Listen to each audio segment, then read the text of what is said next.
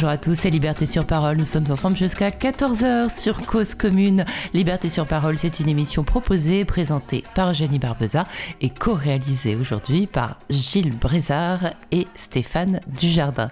Alors au programme de cette émission, eh bien, j'ai le grand plaisir euh, d'accueillir Jeanne Burgard-Goutal. Pardon. Bonjour. Bonjour. Alors vous êtes philosophe, euh, vous êtes spécialiste de l'écoféminisme qui a été le, le sujet de votre précédent ouvrage que j'ai sous les yeux, être écoféministe, être écoféministe théorie et pratique, un, une somme en fait, c'était un peu votre thèse, mais tout à fait euh, euh, renouvelée pour la rendre euh, lisible et pour la rendre pratique, parce que c'était un livre à la fois qui, qui, parlait de la théorie, mais aussi beaucoup d'expériences que vous avez réalisées pour faire ce gros travail. Je crois que ça vous a pris sept ans pour faire ce, ce premier livre.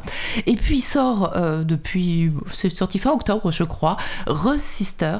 Euh, c'est un, pour le coup, c'est un roman graphique euh, qui est paru euh, aux excellentes éditions Tana, que vous avez donc co-réalisé, puisqu'il y a le travail graphique qui n'est pas de vous, et puis le travail bah, d'écriture, de recherche aussi, parce que c'est un livre qui donne plein, plein de, de, pistes de recherche et d'action, puisque les lecteurs et lectrices sont invités à, participer à ce livre, voilà, sont interpellés tout le temps, surtout à la fin du livre. Voilà, je dévoile un petit peu, je spoil un petit peu, mais, euh, mais, mais c'est vraiment un travail qui, a, qui, qui, prend tout son sens et, et on sent que c'est très ancré aussi dans, dans, le monde contemporain, dans la crise du coronavirus, dans la crise sanitaire. Alors comment vous est, vous est venu, quelle est la genèse de ce, de ce travail euh, graphique et, et, de recherche et de fiction?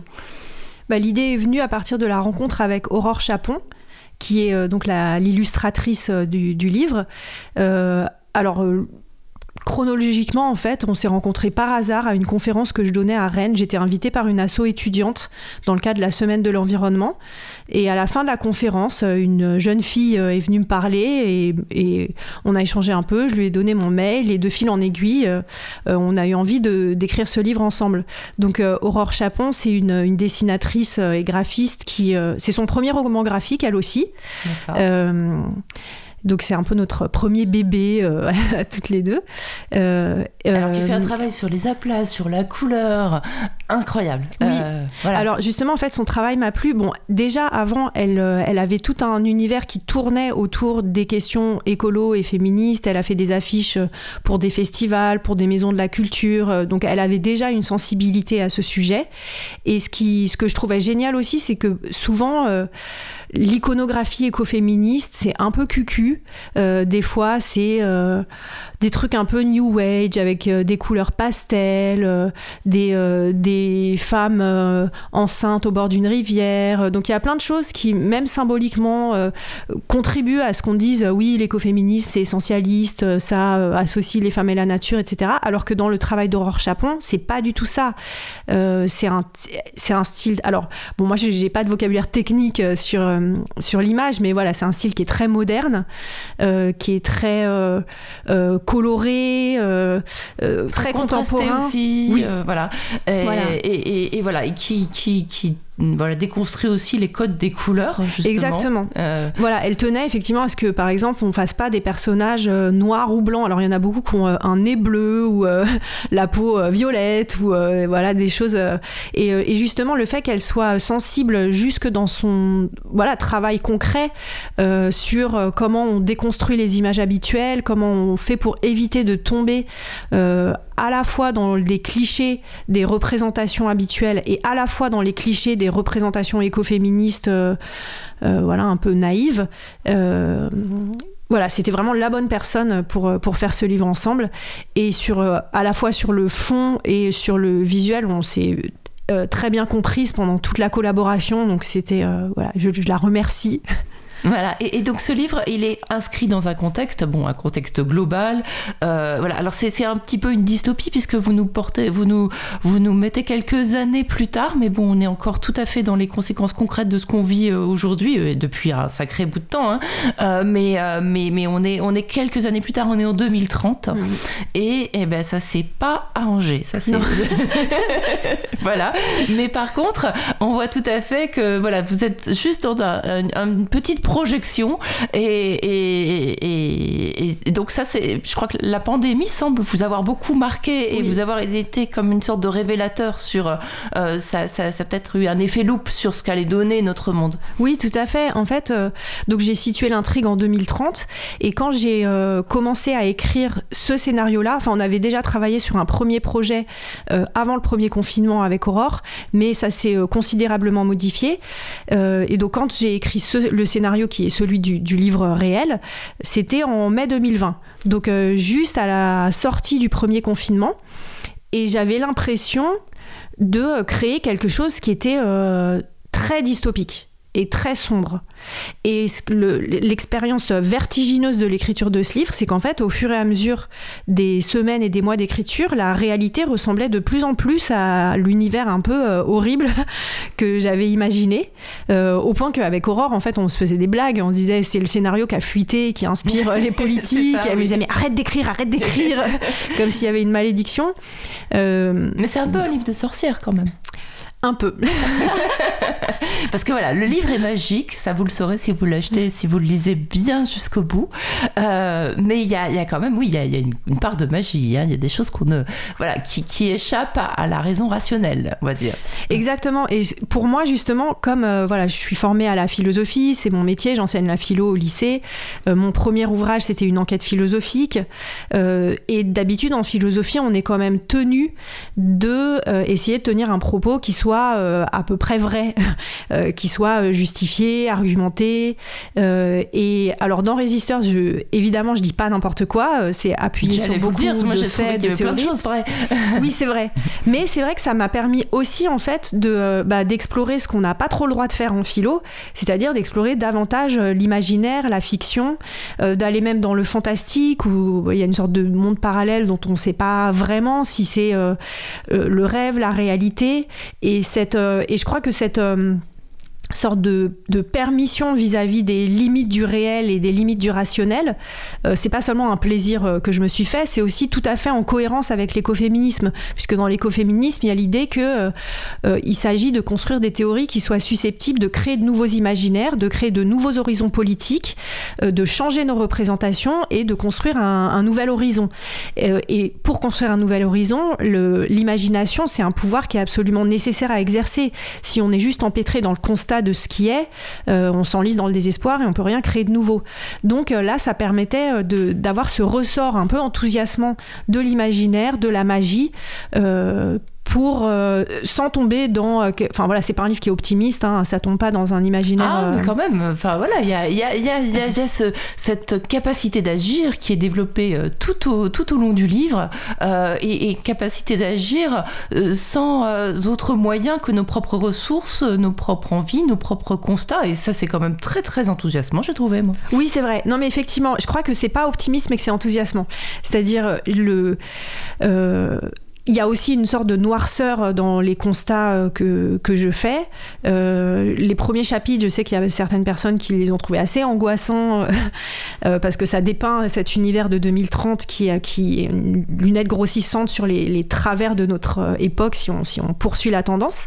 et en même temps, c'est vrai que l'idée n'était pas du tout non plus de faire quelque chose de plombant, mais quelque chose qui donne peut-être pas de l'espoir, mais en tout cas de, l'énergie, de, euh, de la conscience qu'on n'est pas obligé de s'enferrer dans le sentiment d'impuissance et que c'est possible de trouver un élan, notamment collectivement, et que c'est possible euh, où qu'on se situe dans la société. Euh, que et ça, c'est une des forces de l'activisme écoféministe depuis ses débuts.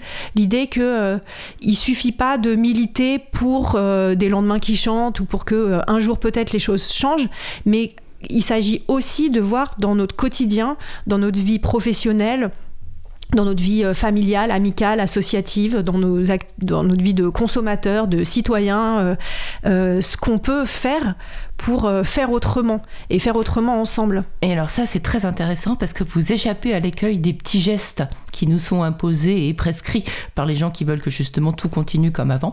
Euh, et puis le consommateur, le citoyen fait ses petits gestes et tout va bien. On peut continuer à avoir des grosses entreprises comme celle que vous décrivez qui euh, fait des, des, projets euh, bien greenwashinés et qui en fait vont, vont, vont, vont artificialiser la terre entière. Et, donc vous, vous êtes dans, dans quelque chose de différent, c'est-à-dire que chaque petit geste ou chaque action mm-hmm.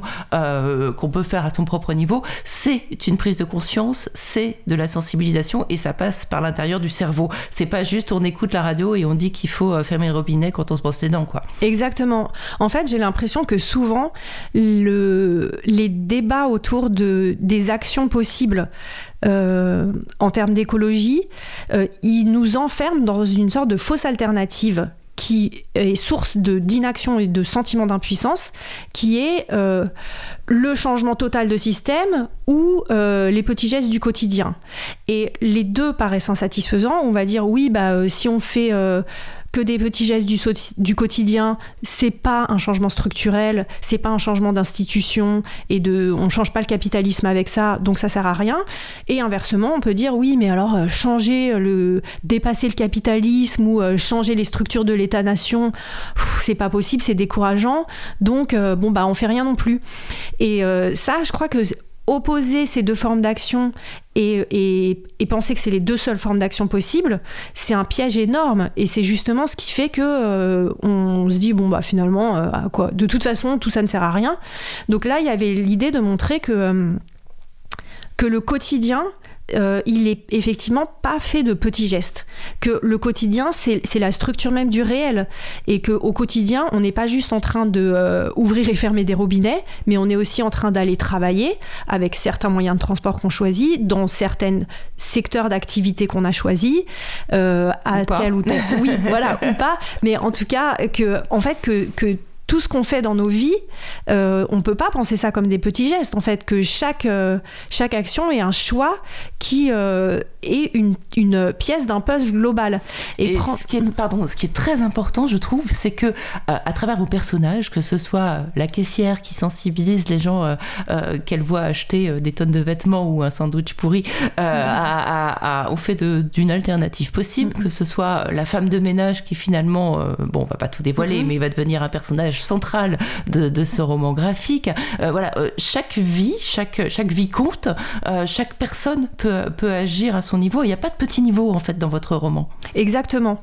un souci qu'on avait avec Aurore dès le début, c'était d'essayer de trouver des personnages qui représentent euh, une diversité, euh, à la fois euh, sociale, ethnique. Alors je pense qu'on n'a pas, et même en termes d'espèces, puisqu'il y a un chat qui parle, qui est un personnage ah important, et une surette Archimède, il est, il est, formidable, c'est mon personnage préféré. Il hein. est très mignon. Ouais.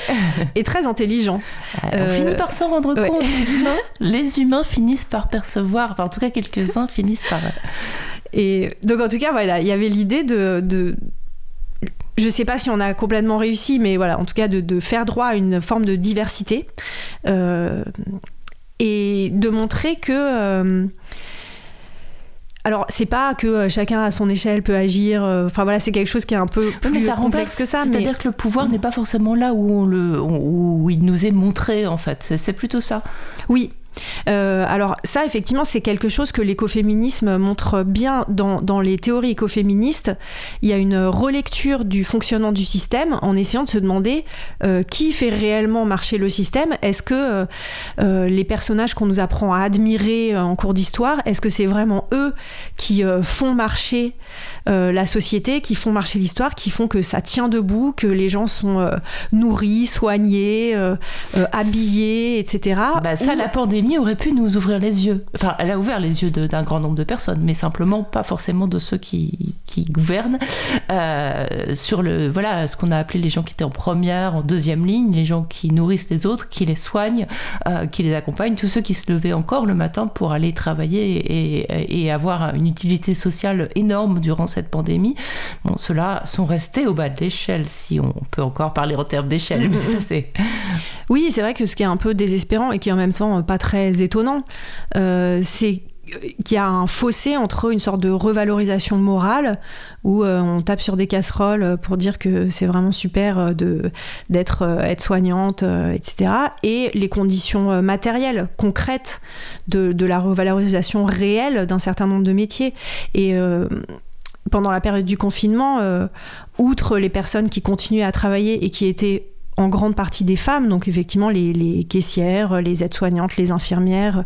Euh, il y a eu aussi euh, beaucoup de femmes qui, en restant chez elles, se sont farcies toutes seules euh, l'école à la maison ou, presque toutes seules. Enfin là aussi, il y a des, données chiffrées qui montrent qu'il y a eu vraiment, en termes de répartition des tâches domestiques, répartition de l'éducation des enfants, des, sortes de réflexes patriarcaux qui se sont mis en place automatiquement presque.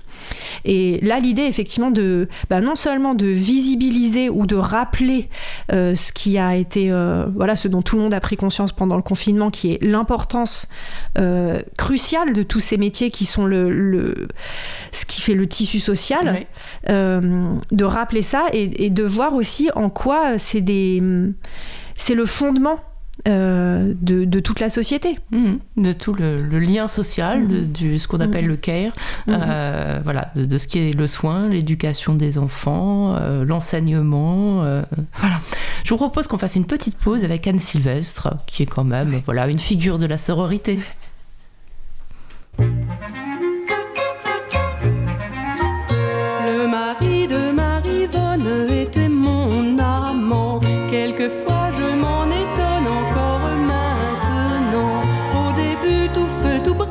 Il était gentil. Quand il se mettait à l'aise, il refaisait le lit. Il me disait Tu es belle après Coroma avant. Il descendait la poubelle en repartant. La la la, petit bonhomme, comme on est bien élevé. C'était grâce à Marie-Vonne, il me l'avait caché. La la la, petit bonhomme, comme on avait bien menti.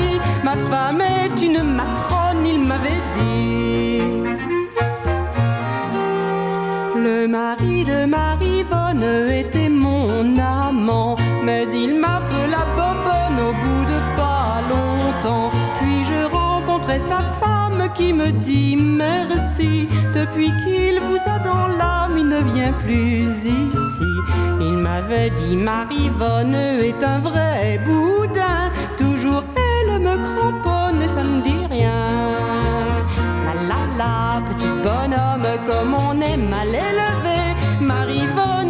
il me l'avait caché. La la la, petit bonhomme, comme on avait bien menti. Ma maîtresse est une conne, il lui avait dit.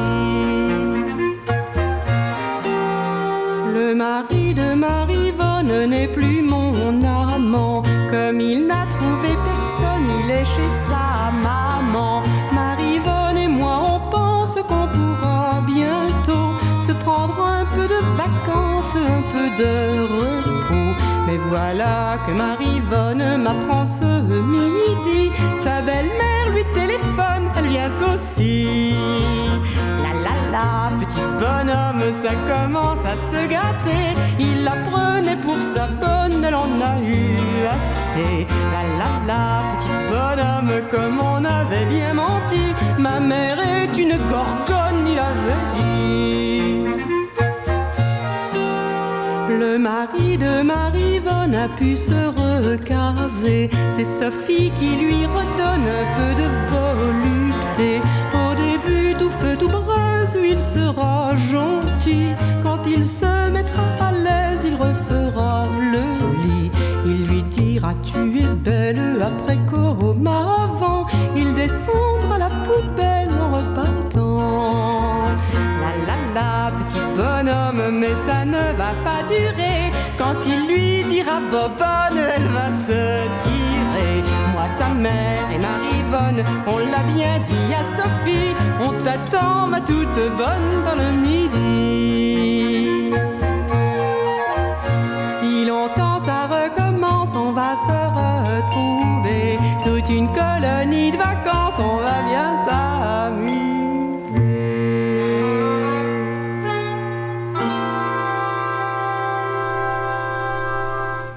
On écoutait Petit Bonhomme d'Anne Sylvestre euh, dans Liberté sur parole sur Cause Commune et on est avec euh, Jeanne Burger-Goutal. Alors évidemment, Anne Sylvestre, cette idée de colonie de vacances où les femmes se retrouvent. Bon alors il y, a cette idée de, pas de guerre avec les hommes, mais là de, s'en écarter un petit peu, qui est pas tellement présente dans le livre parce que ce que vous expliquez bien aussi, c'est que l'écoféminisme n'est pas une guerre contre les hommes. Et ça, c'est très important, parce que, alors, on va parler un petit peu des personnages euh, de cette, je sais pas si on dit bande dessinée ou roman graphique, euh, je sais pas trop quelle est la différence. en tout cas, il y a plein de textes euh, dans ce livre, il y a des images magnifiques qui, qui s'entremêlent avec les, avec les textes et tout ça se complète parfaitement bien. mais il y a quand même aussi une histoire. Alors, c'est, il y a on va dire quatre personnages centraux, euh, un couple euh, avec leur bébé, euh, un couple plutôt très bienveillant entre eux. Elle, elle travaille dans un centre social, lui est enseignant, prof d'histoire. Il y a une jeune indienne qui est venue faire ses études en France. Est-ce c'est en France d'ailleurs Je sais même pas. Oui, c'est en France. Hein. Euh, en France, qui étudie le droit. Et puis il y a euh, Pierre euh, qui est qui est souvent présent dans ce même café où il se retrouve. Et Pierre, lui, il est, il est c'est un homme qui a de l'ambition. il il va être bientôt nommé numéro 2 d'une entreprise qui s'appelle Unibu, c'est ça? Mm-hmm. Unibu? Moi, je sais pas. Les noms propres, j'ai du mal. Alors les auditeurs, faut qu'ils le sachent. Je vais jamais retenir les noms propres, mais les idées, ça va à peu près. Donc on va rester sur les idées. Donc une entreprise qui, euh, euh, qui, qui, fait de la nourriture euh, de synthèse, on va dire, hein, c'est ça, et qui veut nourrir le monde avec des produits dits bio. Oui, exactement. Alors, du bio low cost. Mais, mais, mais, accessible à tous, c'est-à-dire qu'ils veulent, ils veulent vraiment en vendre à tout le monde. Hein. Exactement. Bah, en fait, il y a une espèce de, greenwashing géant, mais qui me semblait intéressant pour pour montrer aussi les ambivalences. Euh, une des difficultés, je trouve, quand on s'intéresse à un mouvement politique euh, assez radical comme l'écoféminisme, c'est d'éviter de tomber dans euh, les gentils et les méchants, voir les choses en tout noir ou tout blanc, eux contre nous, etc. alors, j'arrive pas toujours à, éviter ça, je crois, mais quand même, il y a une tentative de, rendre raison de la complexité du réel.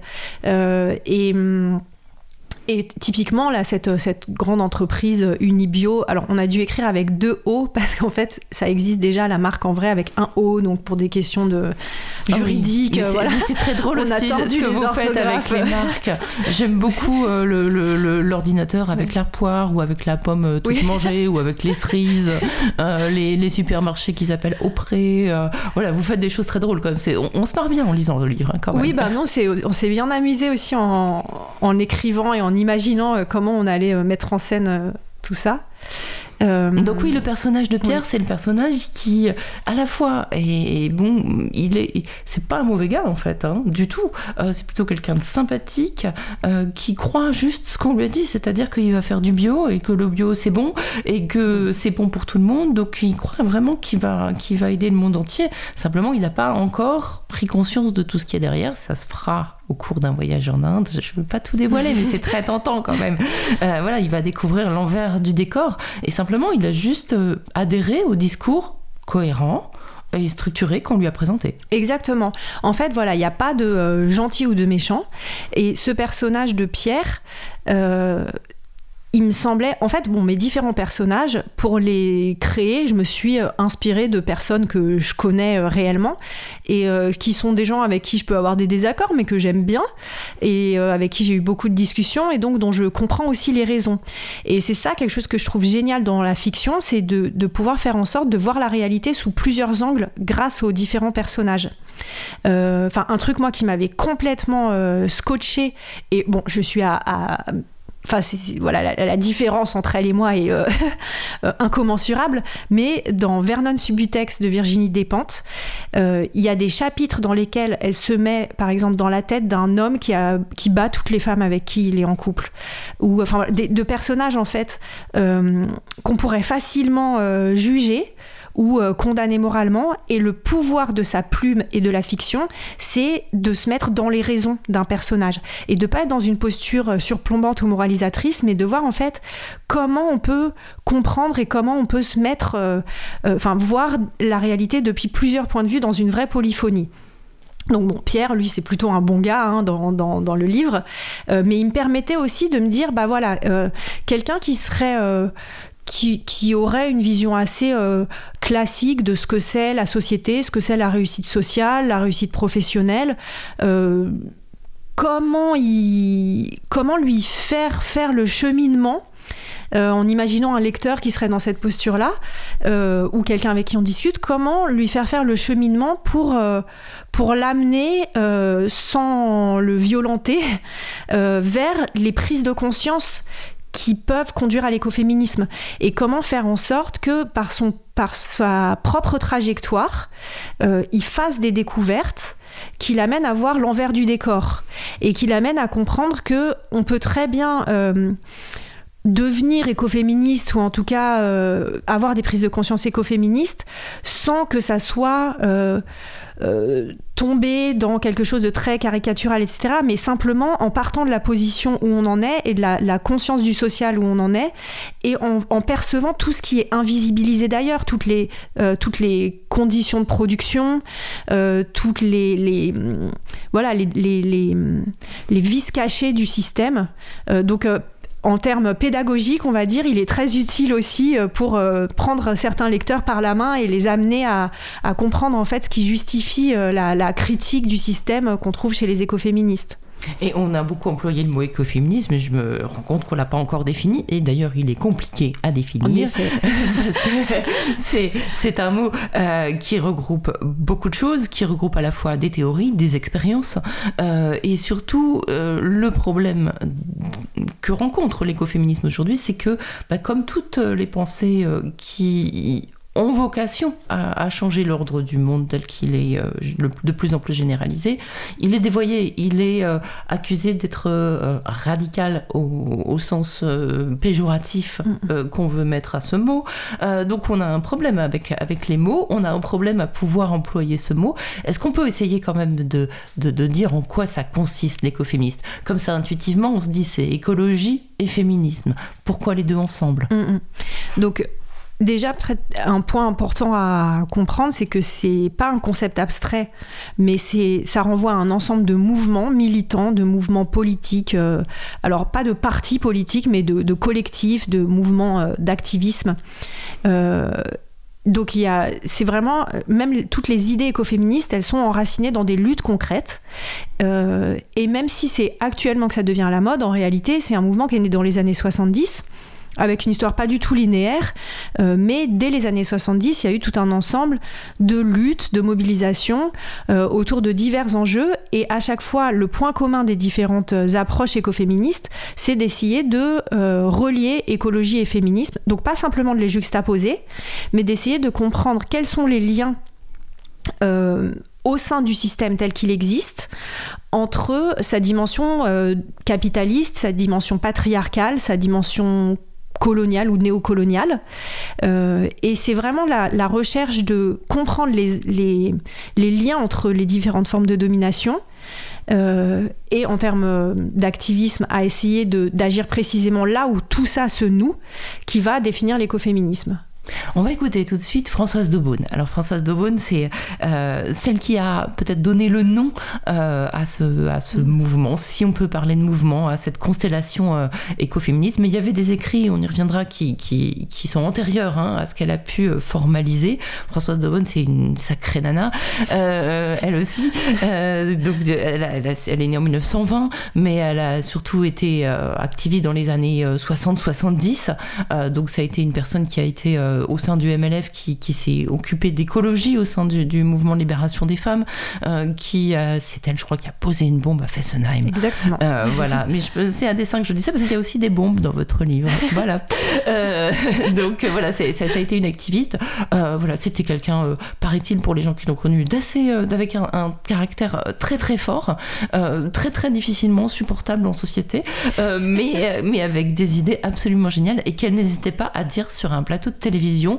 on va l'écouter, elle était sur le plateau, je sais plus duquel, mais on va, voilà, on entend que c'était dans les années 70, puisqu'on entend les hommes, c'était surtout les hommes fumer à côté d'elle, et on entend parfois quelques petits grincements, et on va écouter son, voilà, des extraits de son interview, et puis on écoutera après un hymne qu'elle a composé et chanté pour le phare, c'était le Front d'action révolutionnaire, puisque Françoise Daubonne, elle s'occupait des Le Front homosexuel d'action révolutionnaire. Voilà, homosexuel, pardon, c'est important, euh, puisqu'il y avait un H entre. Mm. Euh, et, donc, elle était membre de, de, ce mouvement, euh, qui était un mouvement pour non seulement la reconnaissance de la non-binarité et des homosexuels, mais aussi le fait de, de, prendre en compte leur la possibilité aux gens qui ne vivaient pas dans la norme la plus répandue de transformer le monde, ce qui s'est un peu perdu.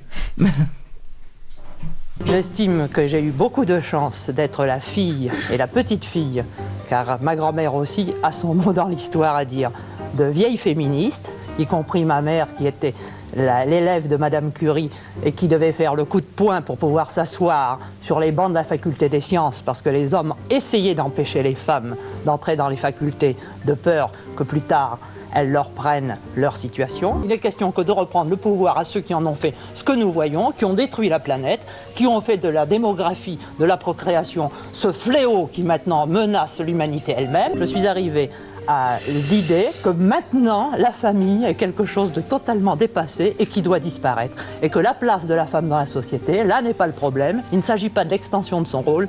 Il s'agit que maintenant la société mâle doit devenir la société où les femmes prendront le pouvoir pour le détruire immédiatement. Nous sommes contre la garde du pouvoir, y compris par nous-mêmes, parce que nous savons très bien que le pouvoir corrompt tous ceux qui s'en emparent. Ce point de vue n'est pas neuf d'ailleurs, c'est le vieux point de vue des anarchistes.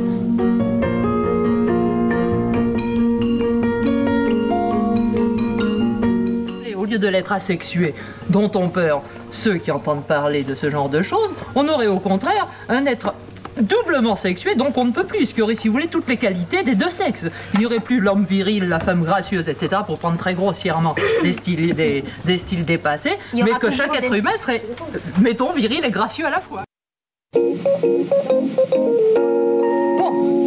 Dans le monde sans prétention, on a mauvaise réputation, qu'on se démène ou qu'on reste quoi, tout le monde nous montre du doigt. On ne fait pourtant de tort à personne si on est un gars et qu'on aime un homme. Mais les braves, j'en aime pas que l'on met ailleurs que notre queue. Non, les braves, j'en aime pas que l'on met ailleurs que notre queue. Tout le monde se rue sur nous, mais notre patience est à bout, qu'on aime une fille ou un gars, cela ne vous regarde pas. Il faudra vous faire une raison de la chose. Nous ne porterons plus le triangle rose. Au grand jour, nous apparaissons et vive la révolution. Au grand jour, nous apparaissons et vive la révolution. Couplet des filles, paraît que nous faisons pitié parce qu'en notre lit douillet, nous n'acceptons pas selon l'us de loger chez nous un phallus. Nous nous moquons bien cependant des hommes quand nous sommes deux à croquer la pomme. Mais les braves, j'en aime pas que l'on fasse fi de leur belle queue. Non, les braves, j'en aime pas que l'on fasse fi de leur belle queue. Tout le monde se rue sur nous, mais notre patience est tabou. Qu'on aime une fille ou un gars, cela ne vous regarde pas. Il faudra vous faire une raison de la chose. Nous ne porterons plus le triangle rose. Au grand jour, nous apparaissons et vive la révolution. Au grand jour, nous apparaissons et vive la révolution.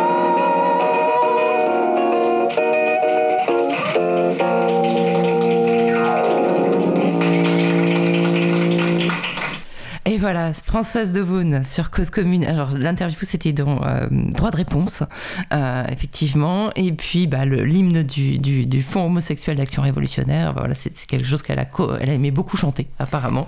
Euh, et puis, écrire aussi, bien sûr. Alors, ce qui m'a fait penser à elle, outre qu'elle est beaucoup citée dans votre livre, Jeanne Burger-Goutal, j'arrive jamais avec les noms propres, toujours, hein, c'est que vous aussi, vous êtes passée à la fiction après avoir fait un livre théorique. Et euh, Françoise Daubonne, justement, elle faisait des, des romans d'anticipation assez jouissifs aussi et vengeurs, qui, qui partaient un peu dans tous les sens, mais qui, voilà, qui poussaient les concepts jusqu'au bout. La fiction lui permettait d'explorer et de, de, voir aussi les impasses des choses. C'était, c'est, c'est, elle, a, elle, a, vraiment expérimenté plein plein de choses. Et puis ce qu'elle dit sur l'écoféminisme, alors on est vraiment dans les années, dans les années 70 avec cette angoisse de la surpopulation mm-hmm. qui travaillait beaucoup les écologistes et euh, certaines féministes.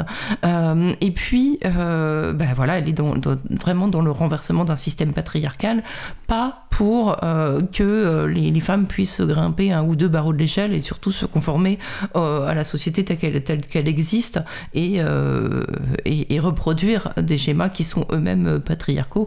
Parce qu'il y a des femmes qui accèdent au pouvoir et, et reproduisent des, ces, ces, schémas-là. Le fait d'être une femme n'empêche oui, pas. De... Mm, mm. voilà, donc voilà, le rapport au pouvoir aussi est très intéressant dans, dans ce qu'elle dit là.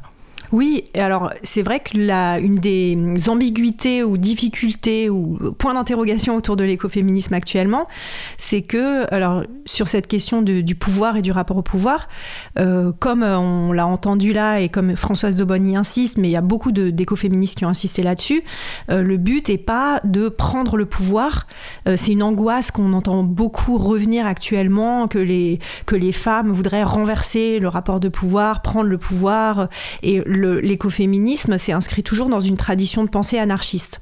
Donc avec un refus des rapports de pouvoir et le, désir de euh, remplacer les rapports de pouvoir par des rapports de partage, de solidarité, euh, des rapports équitables, euh, de dialogue, euh, etc.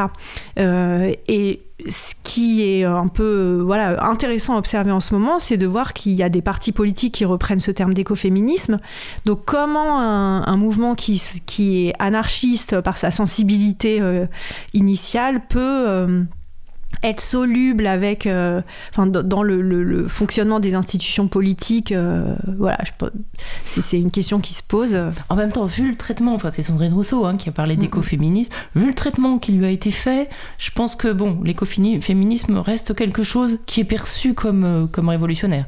Parce que vu, vu, vu le, la levée de bouclier qu'elle a reçue quand elle a eu le malheur de prononcer mm -hmm. ce mot, ou de dire simplement qu'elle se sentait humiliée par le fait qu'un homme accusé de viol puisse être ministre de l'Intérieur, on voit qu'il y a encore du chemin et que euh, ce chemin n'est pas prêt d'être de, de, de, rentrer dans l'institution en fait non. en tout cas voilà, non non et c'est vrai que dans l'institution enfin voilà moi j'enseigne euh, dans un lycée public donc euh, en plein cœur de, de l'institution et de la façon dont elle se perpétue ou se transforme, enfin dans l'éducation nationale.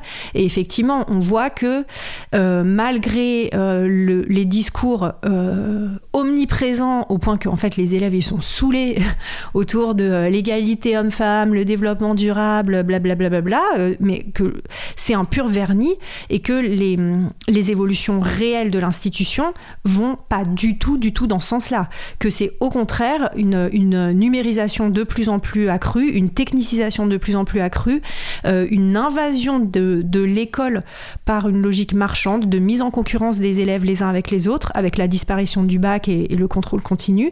Il y a vraiment cette invasion de la logique euh, libérale où chaque élève doit presque devenir un petit auto-entrepreneur qui va réussir à se vendre le jour du grand oral. Euh, ce qui avec fait son que... projet. Exactement. ce qui fait que la, la mission de l'école, qui, il me semble, est d'instruire et d'éduquer euh, finalement passe complètement au second plan derrière des, des choses qui la parasitent.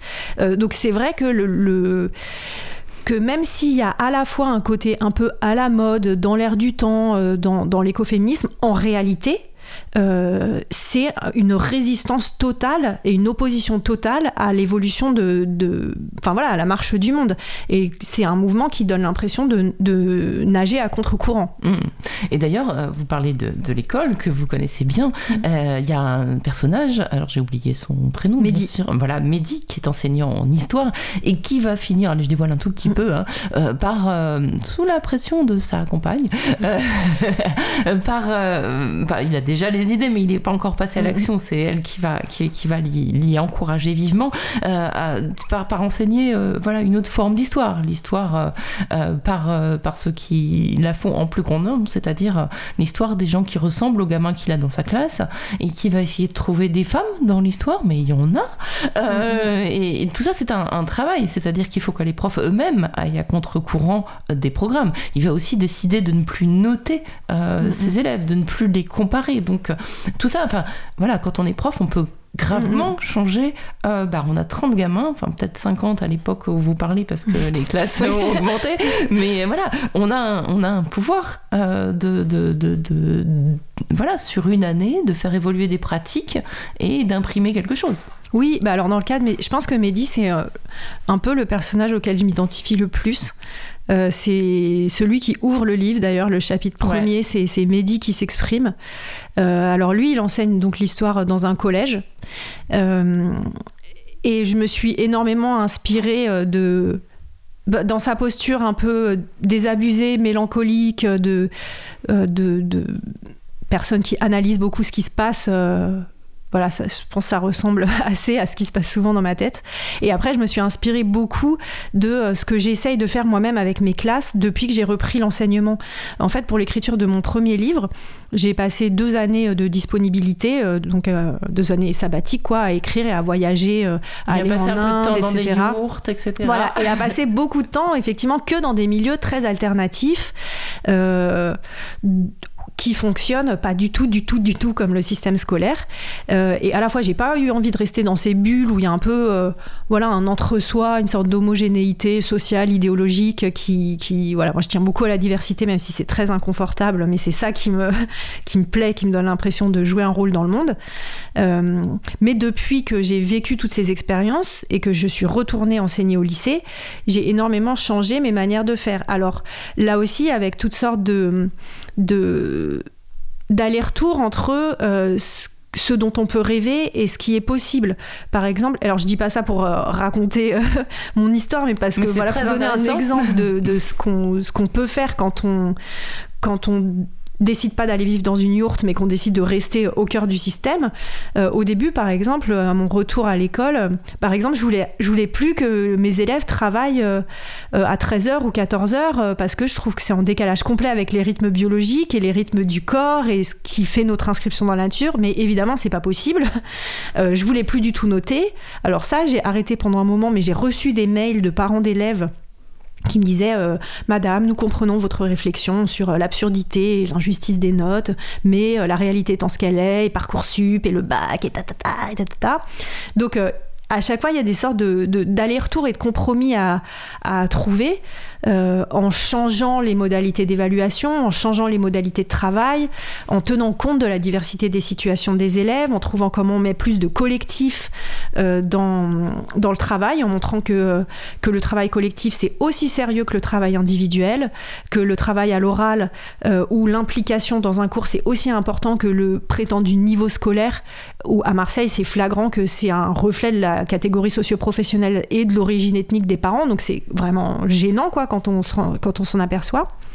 Euh, après, la difficulté, c'est que euh, quand on cherche à faire ce qui, ce qui peut paraître simplement en fait du bon sens et euh, prendre au sérieux les idéaux républicains. C'est-à-dire j'ai pas l'impression de, de faire un truc de enfin, même sans me dire que je fais un truc de gauchiste, je peux me dire, ok, moi on m'a dit liberté, égalité, fraternité, c'est ça ma mission. Je suis fonctionnaire d'un État dont c'est la devise. Donc, qu'est-ce que je fais pour réellement favoriser de la liberté, de l'égalité et de la fraternité et non pas euh, de la soumission, euh, de l'inégalité et de, euh, et la concurrence.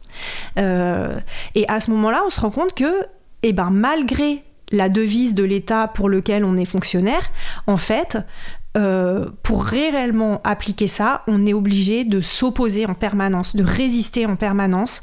On n'est pas soutenu par l'institution.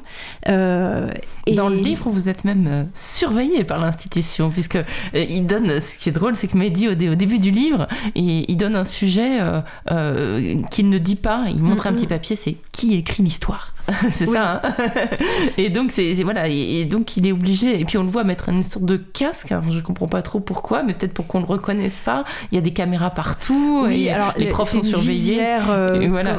Comme, les oui voilà là effectivement il y a une, une aggravation du contrôle euh, des enseignants mais, mais de tout le monde en fait. Il y, a, il y, a, des caméras de surveillance un peu partout avec des. Aurore s'est amusée à les dessiner avec des espèces de, de yeux globuleux. Mhm. Très très moche. Hein. N'est-ce pas? Euh, mais hum, oui, c'est donc oui, pour faire juste ce qu'on estime être sa mission, euh, il, faut, il faut être en résistance. Et dans, dans le livre, c'est un petit peu accentué, mais bon, c'est juste la transposition quelques années plus tard de déjà des programmes très cadrés, d'un programme qui est très descendant, euh, d'une d'une managérialisation de l'enseignement, enfin bon, de, beaucoup de choses qui, qui sont, euh, qui sont inscrits hein, dans, dans les programmes.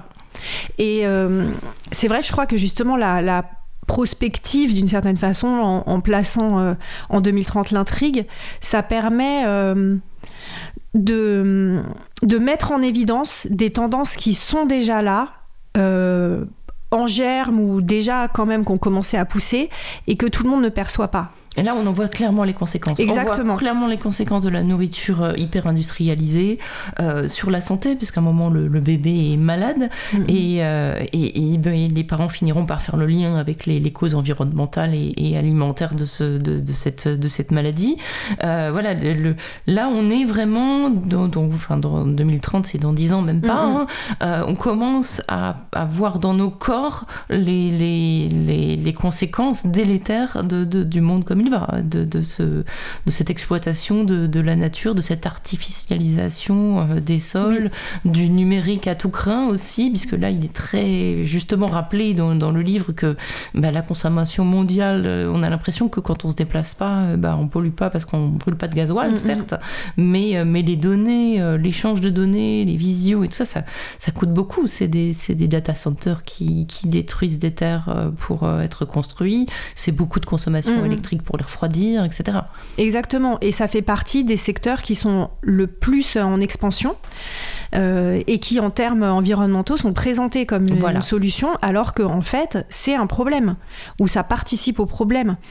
Euh, donc euh, voilà, l'idée, c'est vrai que c'était de de forcer le trait, mais en même temps d'une façon qui euh, permette au lecteur de comprendre que euh, on n'est pas juste en train de créer un univers délirant euh, et complètement déconnecté du réel, mais que juste on fait apparaître ce qu'il y a derrière les évolutions qu'on est déjà en train de d'accepter. Mmh. Euh... Il, y a, tout un côté aussi sur la, sur la, la biologie, sur, bon, je sais pas si on mm. parle de transhumanisme, mais en tout cas, voilà, les, les, les expérimentations, euh, c'est-à-dire que vous poussez le trait, mais je sais même pas si c'est pousser le trait, puisqu'il y a à la fin, on va pas tout dévoiler, mais euh, Pierre, qui est en voyage en Inde, arrive à avoir accès à un laboratoire de recherche qui vise tout simplement à, de manière tout à fait eugénique, à créer de nouveaux humains adaptés au monde pourri qu'on est en train de construire. Exactement. Voilà, je le dis clairement le plus cash possible, c'est ça quoi. C'est-à-dire que voilà, c'est pas, il euh, n'y a, a, pas du tout de, de symbiose entre l'homme et mmh. la nature. Euh, l'homme a détruit la biodiversité, euh, il est en train de créer de, de, la nourriture artificielle et tout ça. Ben, il va falloir adapter les corps de, oui. des, des, humains qui survivront euh, à, à, pouvoir ingérer tout ça et à pouvoir survivre en, dans un milieu hostile créé euh, par l'homme en fait. Oui, et alors pour écrire ce, enfin, ce passage, mais beaucoup d'autres passages en fait, il y a toute une phase de, de l'écriture du livre où euh, je me suis beaucoup intéressée à des discours que, que j'avais pas tellement l'habitude d'habitude de, de, lire, d'écouter, etc. Par exemple, à un moment, je passais mon temps sur le compte Twitter de Florence Parly, la ministre des Armées. Euh, ouais, je faisais des petits plaisirs où euh, je lisais les, les, lettres de euh, Larry Fink, euh, donc le, le, PDG de BlackRock, à ses investisseurs. Il fait une sorte de lettre annuelle. Alors BlackRock, c'est un gros fonds d'investissement qui capte notamment l'argent qui est censé re redistribuer aux retraités. Hein, voilà. Oui. Euh, où euh, je... il y a un passage du discours de Macron à Davos mmh. que je cite dans le livre. Euh, voilà, donc tout, en fait, je me suis intéressée à quels sont, euh, enfin, dans le dans le discours des, des puissants, bon, pour utiliser un terme un peu euh, vieillot, mais euh, que j'aime bien. euh, Qu'est-ce qui. Euh, parce que je, là encore, en fait, je crois pas qu'il y ait des gentils et des méchants. et ça m'intéresse plus de comprendre quel, quel, imaginaire et quels idéaux, parce que je pense qu'il y a aussi des idéaux derrière ces trucs qui peuvent paraître horribles, quelles valeurs sous-tendent et quelle vision de l'avenir aussi sous-tendent les décisions euh, mises en œuvre par des grands dirigeants d'entreprises, de multinationales ou par des présidents euh, d'État. Et en fait, c'est vraiment fascinant. Euh, oui, excusez-moi, mais moi je pense mm. que le mot avenir n'existe pas pour eux. J'ai l'impression que c'est du très court terme. Quand Florence parlait, moi aussi je me fais des petits plaisirs. Et je l'ai lu, félicité d'assaut pour avoir vendu des, des, des, avions de chasse à la Grèce un peu plus que prévu. Je l'ai vu se féliciter de ça au moment même où la Grèce brûlait sous les incendies et qu'ils n'avaient pas un Canadair. Euh, je l'ai vu se féliciter d'accord avec les avec euh, de transfert de technologie avec l'Égypte. On a appris aujourd'hui par une enquête d'un média indépendant qu'il y avait un accord entre la France et l'Égypte qui avait coûté des millions de vies civiles dans ce pays. Euh, et oui, donc voilà. Donc on a l'impression qu'on est dans le résultat, le, petit plaisir d'avoir augmenté un chiffre, mais qui ne va pas plus loin. Quoi. C'est Avenir qui, qui cloche là-dedans. Eh ben, je crois qu'il y a à la fois effectivement, bah, c'est sûr qu'il y a cette logique court-termiste, mais euh, il y a aussi une vie, par exemple, c'est très clair dans le discours de Macron à Davos ou, dans le, discours de Larry Fink à ses investisseurs. Mais bon, je vais prendre l'exemple de Macron à Davos.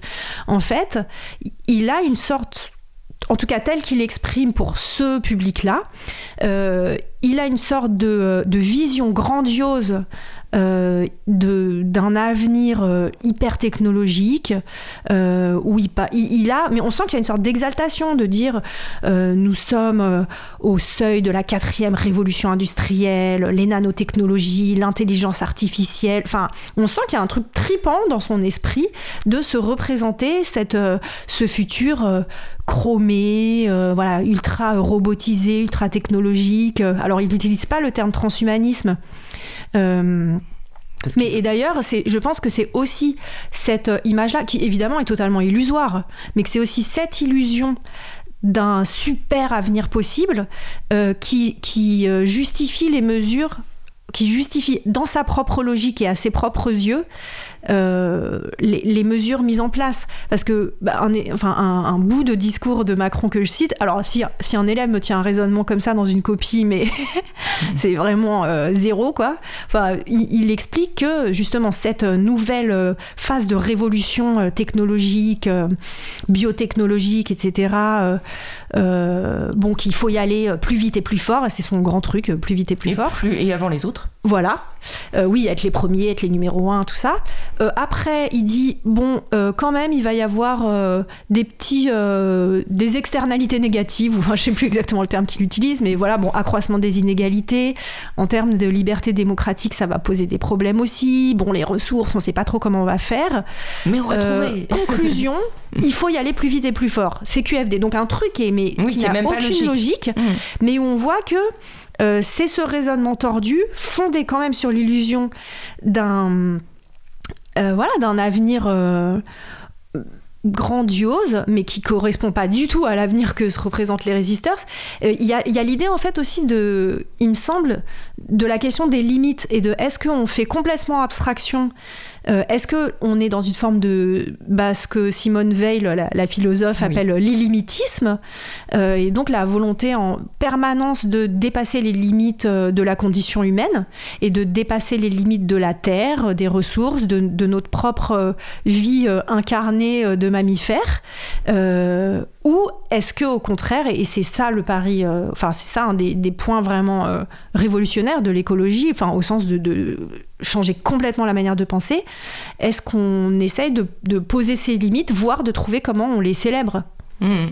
Ça me fait penser à une citation de Francis Ponge que j'avais prévue en ouverture de cette émission et que ben, je n'ai pas dite, mais ça va être pour maintenant. Il suffit d'abaisser notre prétention à donner, à dominer la nature et d'élever notre prétention à en faire physiquement partie pour que la réconciliation ait lieu c'est pas mal, hein? Très beau. voilà. Et justement, dans votre livre, euh, là, vous parliez de, voilà, du discours de Macron, de, de, de, ces discours très scientistes, très dans le progrès. Et vous donnez voix à ce discours, donc quand vous mettez en scène une sorte de parlement euh, des, des, de la nature, euh, des animaux et de l'humain qui Mhm. fait partie de la nature. Et l'humain, il parle de cette appétence pour le progrès, pour le dépassement, etc. Et vous ne jetez pas ça totalement à la poubelle, avec toute la bienveillance qui court dans tout ce livre, puisque personne ne s'insulte, Mhm. personne ne se tue, et on essaye d'écouter, de comprendre, de se mettre à la place de l'autre. Voilà, l'humain est entendu aussi dans ce désir de dépassement, de maîtrise. Enfin, il n'est pas forcément euh, approuvé, mais Mhm. il est entendu. Et on peut entendre aussi que ça fait partie, voilà, d'une- d'une forme de, de on ne veut pas dire de nature parce que ça ne veut pas dire grand chose, mais voilà, de, de composante de, de, de la culture humaine en fait. Mm. Bah alors justement dans le discours de l'humain à ce moment-là, euh, il dit c'est dans la c'est dans ma nature, enfin dans ma culture parce Oui, qu'il se rend voilà. compte qu'il représente plutôt l'humanité occidentale moderne Voilà. Euh, et que il, y a euh, c'est toute une vigilance qu'il y a à avoir autour euh, du concept d'anthropocène par exemple qui qui fait croire que c'est anthropos donc l'humain en général qui serait responsable des, des changements climatiques géologiques Mais vous de la vous planète. opposez occidentocène, enfin plusieurs, plusieurs Voilà. termes qui, qui pourraient, enfin, qui pourraient mieux représenter Exactement, ce que c'est. capitalocène, plantationnocène. Alors, c'est des termes un peu euh, complexes, euh, mais que je, reprends à d'autres penseurs. Euh, donc c'est voilà c'est un humain qui est euh, situé dans une certaine culture, une certaine société, une certaine époque. Euh, et en même temps, c'est vrai que je trouve que c'est une question. Enfin, je crois que même à travers euh, la fiction, et euh, je garde une approche de philosophe, c'est-à-dire que moi, ça m'intéresse beaucoup plus de, de, de comprendre que de juger. Et comprendre, ça veut pas dire être d'accord avec tout le monde ou, euh, ou trouver des excuses à tout le monde. Non, non, non, non, mais, Mais, Ma- Manuel Valls n'a rien à faire ouais. dans cette émission. mais de d'essayer. Donc voilà, dans, dans l'humain aussi, en fait, je trouve que c'est si on se contente de, de constater ou de s'indigner euh, de ce qui va pas. euh, il me semble qu'en fait, on se prive de la possibilité de trouver des solutions. Parce que, bah alors, je, donne un exemple euh, concret. Souvent, on me demande, oui, alors vos élèves, donc mes élèves, c'est des lycéens, ils ont 17-18 ans, et la jeune génération a la réputation d'être super écolo, les marches pour le climat, tout ça. Et donc, souvent, on me dit, mais alors, vos élèves, est-ce qu'ils sont super écolo et tout?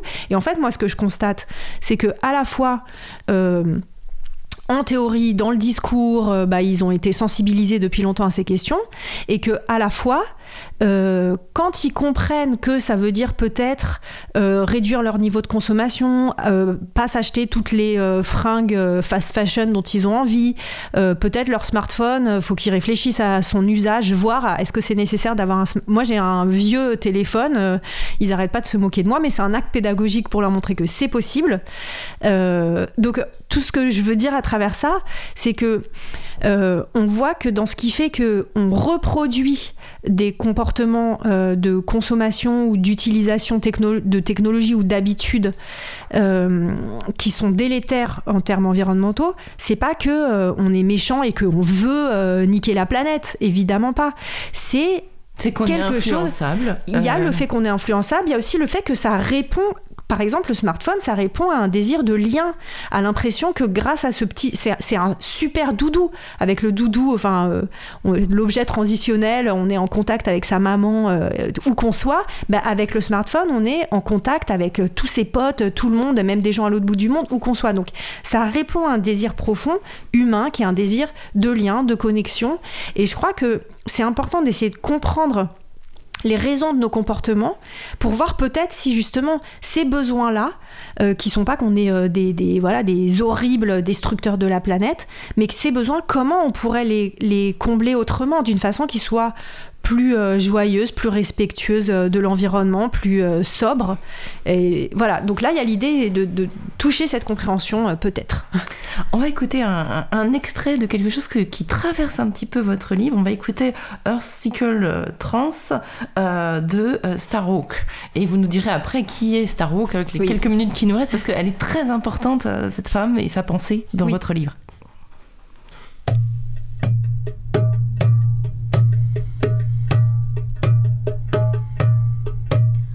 So take a deep breath, breathing in and breathing out. In and out. And as you breathe in and breathe out, I'd like you to imagine for a moment that you were a leaf on the edge of a twig, on a branch, up on a tall tree, dancing in the summer sunlight with the breeze. As you breathe in, you can feel that breeze blowing. As you breathe out, you can feel that sun shining and feel how you, as that little leaf, take in the sunlight and how that sunlight makes alchemy with air and water, transforming it into food, sweet sugar that feeds you and feeds the tree. Take a breath as you breathe in and out. Let yourself feel how in your human body each breath is a gift of the trees and the green things and that alchemical process that turns sunlight into food and gives off the oxygen that we breathe in. As you breathe out, let yourself feel how each breath out is a gift that you give back to the green things. That you contribute to that alchemical process, lending your breath to be taken apart put back together and make sweet sugar. As you take a breath, breathing in and out, human to leaf, leaf to human. Let yourself feel how this process goes on all through the long days of summer.